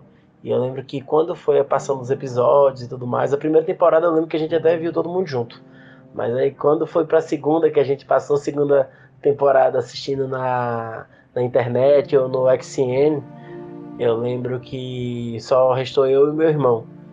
E aí foi passando com o tempo e tudo mais. Meu irmão também desistiu na quarta temporada. E eu fui o único que terminei a série. E foi incrível porque em vários momentos ali que, de, de irmandade, em vários momentos de, de muta- reciprocidade, né? Dos personagens, a gente entendia a história de cada um, a gente aprendeu a, a respeitar as imperfeições do, do Sawyer, a gente aprendeu a, a conseguir preservar muito bem aquela imagem de como a Kate representa, né? Aquela imagem, aquela mulher que tinha muitos erros, que tinha um passado que queria ser limpo, que queria ser realmente superado. Você vê um Jack e um, e um Loki que é justamente o entreposto da, da ciência com a fé, uma parada muito louca. É, e aí você vê que cada um acaba seguindo a linha, a linha tênue, e para mim isso é muito importante, porque você acaba aprendendo com cada um desses personagens, né? Um que eu aprendi muito foi o Desmond. O Desmond ele, ele entrega aquela parada, aquele sonho que tá é, na nossa cabeça, que parece que nunca vai dar certo. E independente do que a gente faça, a gente sempre vai acabar batendo na, na, repetindo na mesma tecla, batendo na mesma tecla e não vai se realizar. E na verdade, uma hora, quando você menos espera, isso pode acontecer. Eu acho legal que os personagens ele, ele, eles foram percebendo. No começo eles é, se ligavam mais pros mistérios da ilha, ou ligavam mais pro que acontecia na ilha. Depois eles descobriram que fazia parte de algo maior em relação às corporações do Widmore e do que queriam com a ilha. E depois eles descobriram que faziam parte de outra coisa, que era meio que um joguete ali entre o Jacob e, e o inimigo, né? Dele, que eles. Várias pessoas, como Black Rock, com o Richard e várias outras embarcações aportavam na ilha é, porque eles queriam que aportassem e aí eles meio que manipulavam aquelas pessoas, né? Vamos dizer assim. Algumas pessoas para o bem, outras pessoas para o mal, mas cada um tinha o, o seu ponto de egoísmo, a gente, a gente pode dizer assim, né? É, é, esse, é, a, a, sexta temporada ela começa.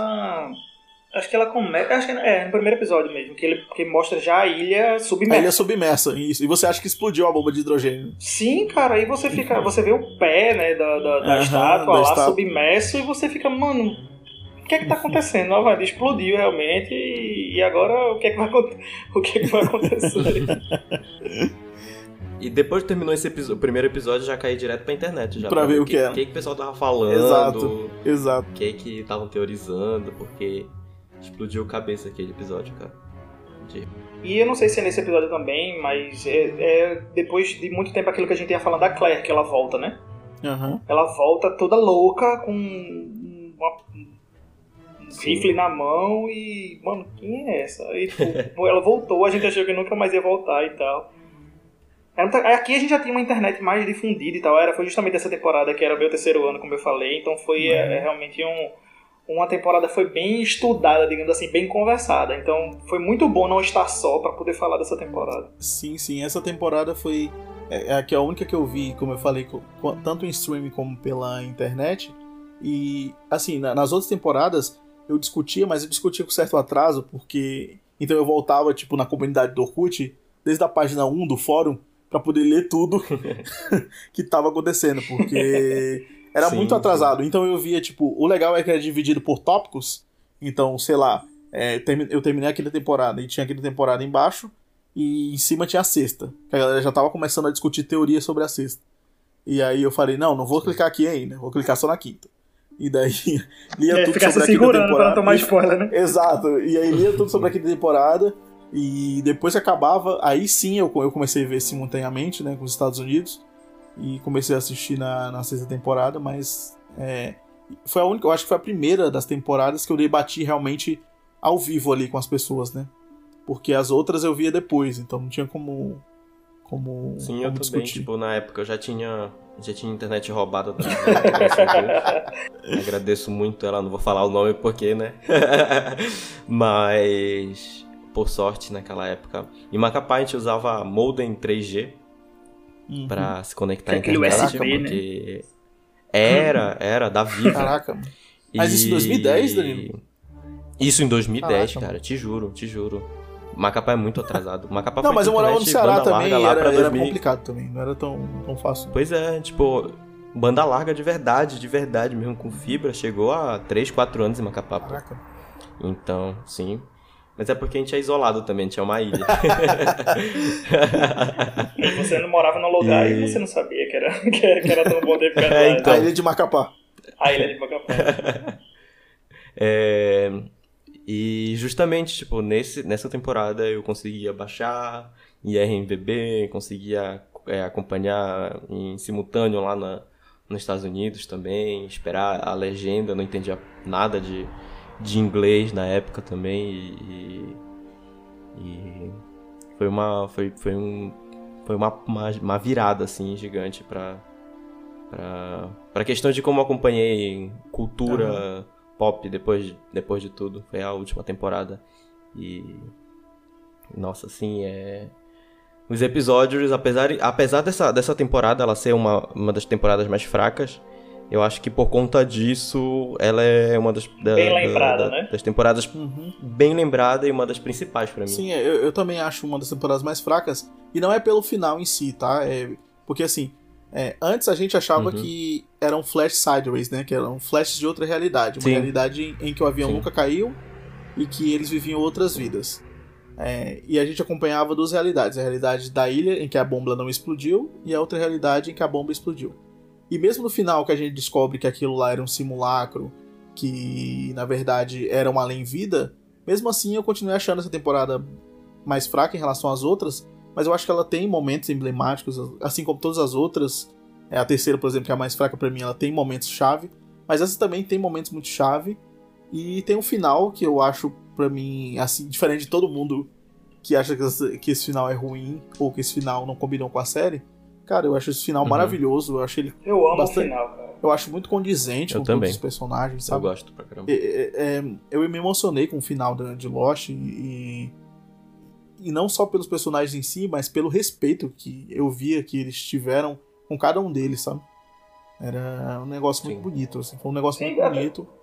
Até porque a, a série não era. não tinha um personagem principal. Eram vários Uhum. personagens que era dado como principal. Então nada melhor do que você terminar uma, uma obra-prima, que para eles assim eles consideravam, e eu considero uma obra-prima, e acredito que vocês também, é, consider, é, terminar ela dando importância a todo mundo que foi importante para a série, entendeu? Exato. Você, você demais. sente falta, por exemplo, eu sinto falta de algumas pessoas lá no End, que é Ju, Juliet, por exemplo, lá na igreja, no caso. Dá pra sentir, é, sentir falta de algumas outras pessoas. Mas assim, você vê que, que foi dado um final é gostoso de assistir, sabe? Que valeu Sim. a pena realmente. Você sente assim, caramba, que massa, o final foi legal e eu me senti representado por esse final. Embora assim não tenha sido. é, na, pra mim, na época, eu lembro que da primeira vez que eu assisti, eu não gostei muito. Aham. Que eu vi, mano, tipo, acabou, beleza, foi o fim, mas eu não sei se foi a, a sensação de ter perdido um filho, digamos assim, um amigo que me Aham. acompanhou É durante o meu crescimento, ou se foi realmente do episódio em si. E aí depois das outras vezes que eu assisti, tipo, não tenho do que falar. Mal, entendeu? Eu também senti esse mesmo, esse mesmo vazio que tu falou. Eu acho que na verdade é muito do luto, tá? De da gente ter acompanhado seis temporadas de uma série tão tão Marcante, né? é, cheia de coisas, marcante, e a gente tava procurando sempre. Do nada acabou, como se não vai existir mais essa Exato. coisa. Exato. Que, que Não, mas vai chegar esse nível. A gente tava conversando, eu e o Danilo, que outras séries tentaram imitar, né? Tipo, como Flash Forward, não sei se você ouviu falar Sim, eu essa assisti, série. eu Eu amei, assisti também que- a primeira temporada, gostei também. Sim, Tinha o Charlie, gostou. né? Tinha o Dominique Exato. e tal. E daí eu vi Sim. também e tal, gostei, mas infelizmente foi cancelado. Mas, mas não é a mesma coisa, nunca vai ser a mesma coisa. Não, não tem, é impossível. A gente podia mandar uma carta pro Netflix, né? Pra voltarem com o Flash Cara, eu não sei se vocês viram, mas não tem, acho que tem uns seis meses, um ano, eu acho que disponibilizaram um, a conta da Netflix, do WhatsApp, pra você mandar mensagem. E eu mandei chegando. Por favor, pela. Não, não tem um ano, porque não saiu esse tempo, mas acho que deve ter sido no começo do ano. Por favor, tragam Lost de volta, porque era aquela coisa, eu, eu, eu faço de tudo pra divulgar Lost por onde eu vou. Aham. E como é que eu vou divulgar se o principal streaming que existe no mundo não tem mais? O que é que eu vou fazer? Facilidade, agora, né? entendeu? Então, então, pois é, e aí tô esperando aí qualquer streaming voltar. Qual é a cena mais marcante da sexta temporada pra vocês? A cena mais marcante pra mim é a conversa do Jack com o pai dele na igreja, no último episódio. Oi, garoto. Pai, Oi, Jack. Eu não estou entendendo. Você morreu. É, eu morri sim. Então como é que pode estar aqui agora? Como você está? Eu também morri.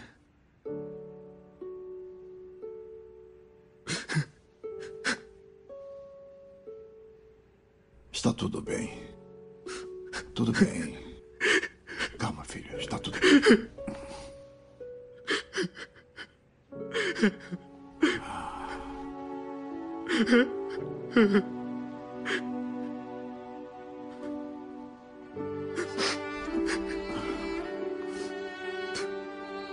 Eu te amo, pai. Eu também te amo, filho.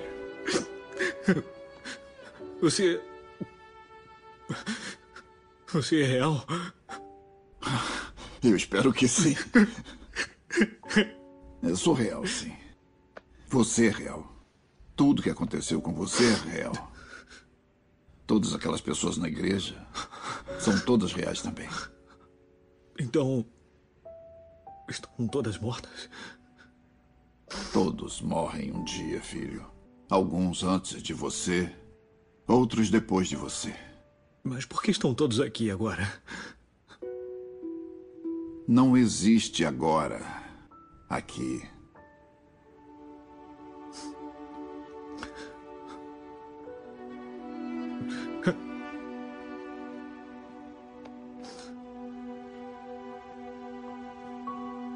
Onde estamos, pai?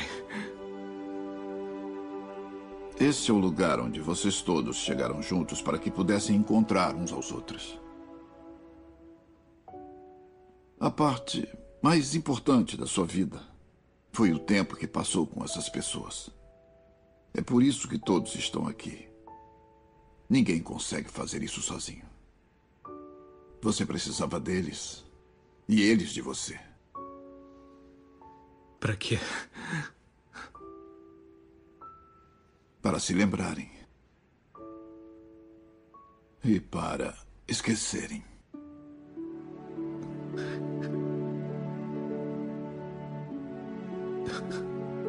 A Kate. Ela disse que estamos partindo.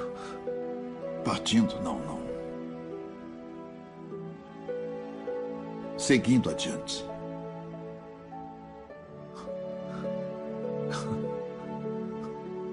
E para onde é que nós vamos?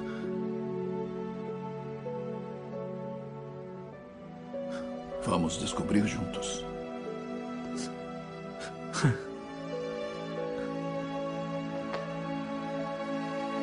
Eu acho porque assim, eu muita gente não percebeu, mas da primeira vez que eu a primeira coisa que eu percebi foi quando apareceu a cena da igreja, foi o vitral. Aquele vitral que tem todas as religiões, sabe? E ali eu percebi, cara, tipo, eles não estão apelando para o espiritismo, não estão apelando para o cristianismo. Eles estão fazendo realmente é um lugar atemporal e é um e é aquele lugar que foi construído. é, e aí vem o, o- a fala do pai do Jack que pra mim resume todo o episódio, toda a série, pode ser assim Aham. que é aquilo que ele fala. É um lugar que foi criado por todo mundo, tal, para todos vocês, e um, onde um precisava de O um. Jack nesse momento é a gente, né? Exato, é aquela. Você tá. A gente, exatamente, a gente é o Jack sem saber o que, que tá acontecendo e ele vem calma. Entendeu? Tipo, eh, você precisava deles, eles precisavam de você. Isso aqui foi Aham. tudo que foi feito. Ninguém faz nada sozinho. Sua história não é Sim. construída só. Uhum. Sua história é construída de várias pessoas. Então você. é Todo mundo. Você sempre vai precisar de alguém e alguém vai precisar de você. Você, sempre, você nunca vai conseguir viver só. E acho que é isso que é massa. Assim, um, um, pra mim a melhor cena da temporada é essa. Eu, eu, eu acho que essa temporada, assim, ela, ela, ela é muito julgada porque ela introduziu muitas coisas novas. Muita gente, muitas últimas temporadas, elas terminam arcos, né? E essa temporada, essa temporada, ela introduziu coisas novas, como a gente sabe a origem do Jacob, a gente sabe a, ori- a origem do Homem de Preto, da mãe deles, a gente meio que sabe toda a origem do misticismo da ilha, É, a gente fica conhecendo um pouco sobre o farol, sobre os nomes escados, os nomes na caverna, os nomes no farol, né? Os candidatos, que cada um simboliza um número e tal. Né? O 4, o 8, o 15, o 16, o 23, o 42. Então a, a gente descobre muitas coisas novas. Eu acho que as pessoas esperavam mais o negócio mais de acabar, né? Mas eu acho que o momento assim mais simbólico pra mim é o momento em que todos vão descobrindo a verdade, sabe, onde eles estão. É, eu acho que é um momento assim muito lindo dessa temporada. Muito bonito Cada, também.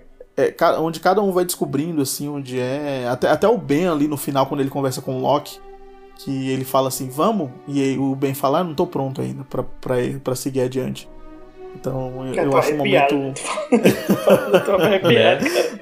eu acho um momento De verdade, muito- quando eu muito morrer, eu não espero menos que isso, cara. eu acho que tá todo mundo junto aqui e morrer de verdade não morrer que nem a galera morreu no, no decorrer do podcast né? Exato. Mas- Mas Você tem que fazer um spin-off desse, desse é episódio. fazer um spin-off só com o áudio das pessoas legal. E no final ali a gente vê o Jack, né, fechando os olhos, é, numa rima visual, né, que no- a série começa ele abrindo os olhos, e no final a gente vê ele fechando os olhos ali no meio do bambuzal. E ele, e, e eu coloquei isso até no meu texto, que ele, ele antes dele fechar os olhos, com o Vincent do lado, mais uma vez, ele vê, olha pra cima e vê o avião da gira saindo, né. Então ele sorri, e a gente também sorri, de certa forma, né. Sim. Porque acabou tudo, né, mano. E é foda. E eu vou chorar é isso. Você tá esquecendo de um detalhe, cara. Você tá esquecendo de um detalhe que é tipo o detalhe. Que é a trilha sonora. Ah, sim. Da Life. Que é a trilha sonora. Life and Death. Michael Giacchino, aquele, eu podia pegar aquele cara e botar no Cara, meu braço e sair correndo com ele pela rua, porque ele merece, cara, ele merece. O tanto de vezes que eu já estuprei essa música no, no YouTube, cara. É incrível. E hoje no Spotify, né? Exato, você tem todo o Mas soundtrack é- hoje, tudo. Sim, e você. sim, é incrível. Cara, sensacional. Um episódio também que é muito bom, que a gente não comentou, é o episódio do A Beia Eterno, que é a história do Richard. Sim, sim. Eu puta. acho um, Ah, um é episódio verdade. sensacional dessa temporada. Bom, meu nome é Guilherme, eu tenho 27 anos e Lost pra mim significa muita coisa, é muito mais do que uma série. É quase um estilo de vida, quase uma filosofia. Eu lembro de ver as chamadas na Globo. Eu era bem novinho, assim, não lembro a idade mesmo. Acho que eu devia ter uns 12 anos, 11. E eu me lembro de me instigar muito desde o início. Eu sempre gostei de ver série. Na época eu via 24 horas, via Smallville, via UC, mas Lost mexeu muito comigo. Eu lembro que eu vi a primeira quando tava saindo a segunda. E a partir disso eu comecei a acompanhar junto, assim, né? E me marcou muito, é, faz parte da minha vida até hoje. É, tem um impacto muito forte, tem tatuagem, eu tenho o jaleco da Dharma, faço parte desse grupo do Cine, né? Ele tá junto há bastante tempo, a gente já se encontrou já em vários estados e tudo mais. É muito bonita essa história. Eu me sinto muito orgulhoso e é bem louco parar pra pensar que uma série possa unir tanta gente assim depois de tanto tempo. Esses meus momentos memoráveis, assim, eu gosto muito do final. Para mim é, é lindo aquela cena do Christian e do Jack se abraçando. Eu gosto muito do Richard, ele é meu personagem preferido. Aquela cena dele arrancando o fio branco do deck, pra mim é a coisa mais linda que eu já vi. Até porque ele é um, é um personagem muito querido, né? Exato, ele é um personagem bom, ele é um personagem que nos é apresentado meio que tipo, ó, esse cara existe, esse cara tá aí no meio, e depois você vai realmente tendo mais contato com o personagem. E aí nesse episódio você tem a Uhum. resposta aquela do Black Rock, você tem a do como Uhum. o Black Rock chegou ali, você tem a resposta de como a estátua quebrou. Você tem o, o- tipo ele conversando com, com a esposa dele e tal, com o Hurley intermediando isso. Então isso é massa. É, Sim. Eu, eu acho que esse, esse momento do episódio é emocionante. Tem um momento. Eu acho que é nesse episódio também que ele tira um cabelo branco, assim, mano. Que eu acho muito foda esse momento. é, exato. Que, Ah, é é, exatamente. É uma cena É que o- icônica essa daí. Que o. Jacob, o Jacob morre, então ele começa a envelhecer, né? Ele vai começar a envelhecer. Uhum. E ele tira E o cabelo branco e ele ele sorri, fica- né? É isso, ele, Ele sorri, sorri, mano. ele- cara- É muito foda. Estilo, estilo o, o, o Jack quando tá morrendo. Exato. Sim, é um sim. sorriso tipo, É um sorriso de alívio, deu mesmo. certo. Exato. E. Também. Tipo, tô terminando a minha jornada. E Lost é muito sobre jornada, né, É cara? Porque é, a gente, eu citei isso até no meu texto também, que a gente vê muita gente falando sobre, é, sobre o final, qual, qual o sentido do final, o que é o final de Lost. Muita gente esquece do caminho que- até lá, né? Muita gente esquece do que eles passaram até lá. E eu, eu acho que a gente precisa valorizar mais a nossa jornada. É, a gente associa até relacionamentos. Tipo, você passa, sei lá, seis anos com uma pessoa e três anos foram bons e, e outros três foram ruins e vocês terminaram, não Uhum. quer dizer que a jornada inteira foi ruim, né? Exato, é aquela coisa de, é, assim, tudo, tudo na nossa vida é o caminho. Assim, o, beleza que você chega no final e deu certo, é ótimo, mas você olhando pra trás, você vê tudo que você fez, que você veio construindo até você chegar nesse ponto que hoje você tá feliz, entendeu? E até quando você realmente tá num momento triste, você tem que olhar pra trás e ver, cara, já teve muitas vezes que aconteceram coisas boas comigo. Não é porque agora eu tô triste que que isso é o fim, sabe? Então é aquela coisa, Sim. a jornada é extremamente importante. E é, é aquela coisa, tipo, e fim, que é muita coisa que, é, que, tipo, que a série fala, que é aí onde vem muita, o que a gente vai, o que acredita, né? Cada Uhum. pessoa aí acredita numa coisa, a questão de fim. Tem fim, não existe fim, morreu, acabou, ou ali. Aí é o que a série deixa realmente, ela abre um espaço pra você pensar nisso, do além-vida, né? Então, Aham. tipo, você tá naquele Uhum. lugar, a igreja, a igreja ela representa é, o, a não é o fim da vida. Ali é um- uma parte da sua vida que você tá realmente com todas as pessoas que você gostou, com todas as pessoas que você viveu, e aquela coisa que eu falei antes, você construiu toda a sua vida com aquelas pessoas. Então aquilo ali é importante, não importa quem morreu, se morreu agora, se vai morrer daqui a 10 anos, 20 anos, você sempre vai ter a essência de tudo. É porque fica em aberto, a gente não sabe o que eles fizeram depois dali, né? Porque o pai do Rich, o pai do Jack, o Christian, ele sai da igreja, a gente vê aquela luz branca e eles continuam lá e a gente não sabe pra onde ele foi, a gente não sabe se depois dali, sei lá, eles fizeram uma festa ou se pra onde eles foram, pro céu, pro Exato. inferno, enfim. A gente não sabe o que aconteceu, né? Então, E é justamente Uhum. e aí onde a gente vê realmente o sentido da coisa. Tipo, aquilo que eu falei de, de você não não interessa o fim, sabe? Tipo, não interessa realmente o fim da sua vida. O que interessa é o que você tá fazendo realmente durante todo esse processo. E é isso que eu, eu acho sensacional sobre a série, ela levanta essas discussões. Tem tanto, tanto a questão do e aí onde eu falei, é uma coisa que eu falei logo no começo, que é a questão de ciência e fé. Começa muito parte de mistério, a, a iniciativa Dharma, toda aquela questão toda científica para terminar numa coisa espiritual, uma coisa tocante assim, do, do coração mesmo, sabe? Então, eu acho sensacional por isso, por isso que eu venero assim Lost por tudo, porque eu acho que é um é uma série realmente completa. E, e um, um- quem representa bem isso que, que vocês estão falando agora de jornada, justamente isso, é, é a Jin e o Sun. Tipo, cara, eles passaram por maus momentos e bons momentos e morrem uhum. juntos, tá ligado? Então, tipo, a cena deles morrendo juntos, eles ficando lá, se sacrificando. Cara, até hoje eu, eu me arrepio tudinho e. Você não quer aceitar, e é, e é justamente... né, Você não quer aceitar. É, você não quer aceitar. Só que, tipo, o bom. O, o que eu fico feliz. Que, tipo, a morte deles tá acontecendo lá, mas, tipo, tu sabe que eles estão lá no, na, no purgatório. Sim. Que na época a gente não sabia, uhum. né, que tinha o purgatório. Mas. Eu acho que não, não foi tão chocante por conta disso, mas, tipo, da história da ilha mesmo, assim, é, é, é horrível a morte dele, mas é muito bonito ao mesmo tempo.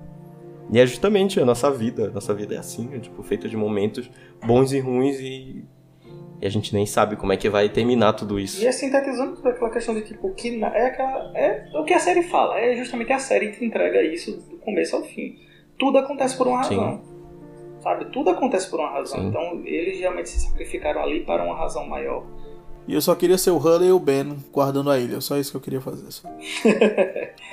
Pô, seria interessante, cara. Sim. É, antes de terminar, eu queria dizer que vocês são reais e tudo que aconteceu com vocês foi real. É, todas essas pessoas aqui nesse podcast, elas são reais também.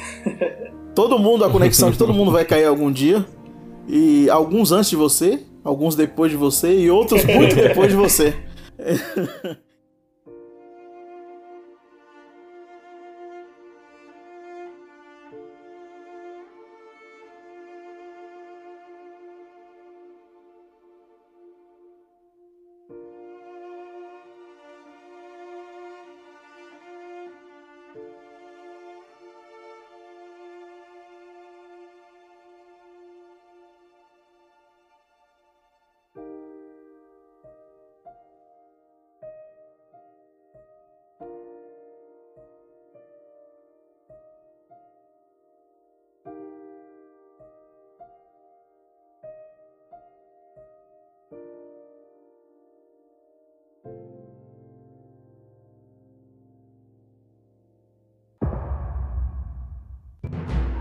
Se você tiver interesse em nos ajudar a manter os podcasts, os textos, manter o site de pé, é só ir lá no link do post e ir direto para o PicPay ou no próprio PicPay você digitar a Odisseia que você vai ser direcionado diretamente para o nosso clube de assinatura. No futuro a gente quer fazer outros planos, com direito a newsletter, com direito a podcasts exclusivos, mas no momento a gente só tem um plano que é o Só Quero Ajudar, que ele custa apenas 5 reais. Então se você tiver esse dinheiro, essa disponibilidade, você pode nos ajudar.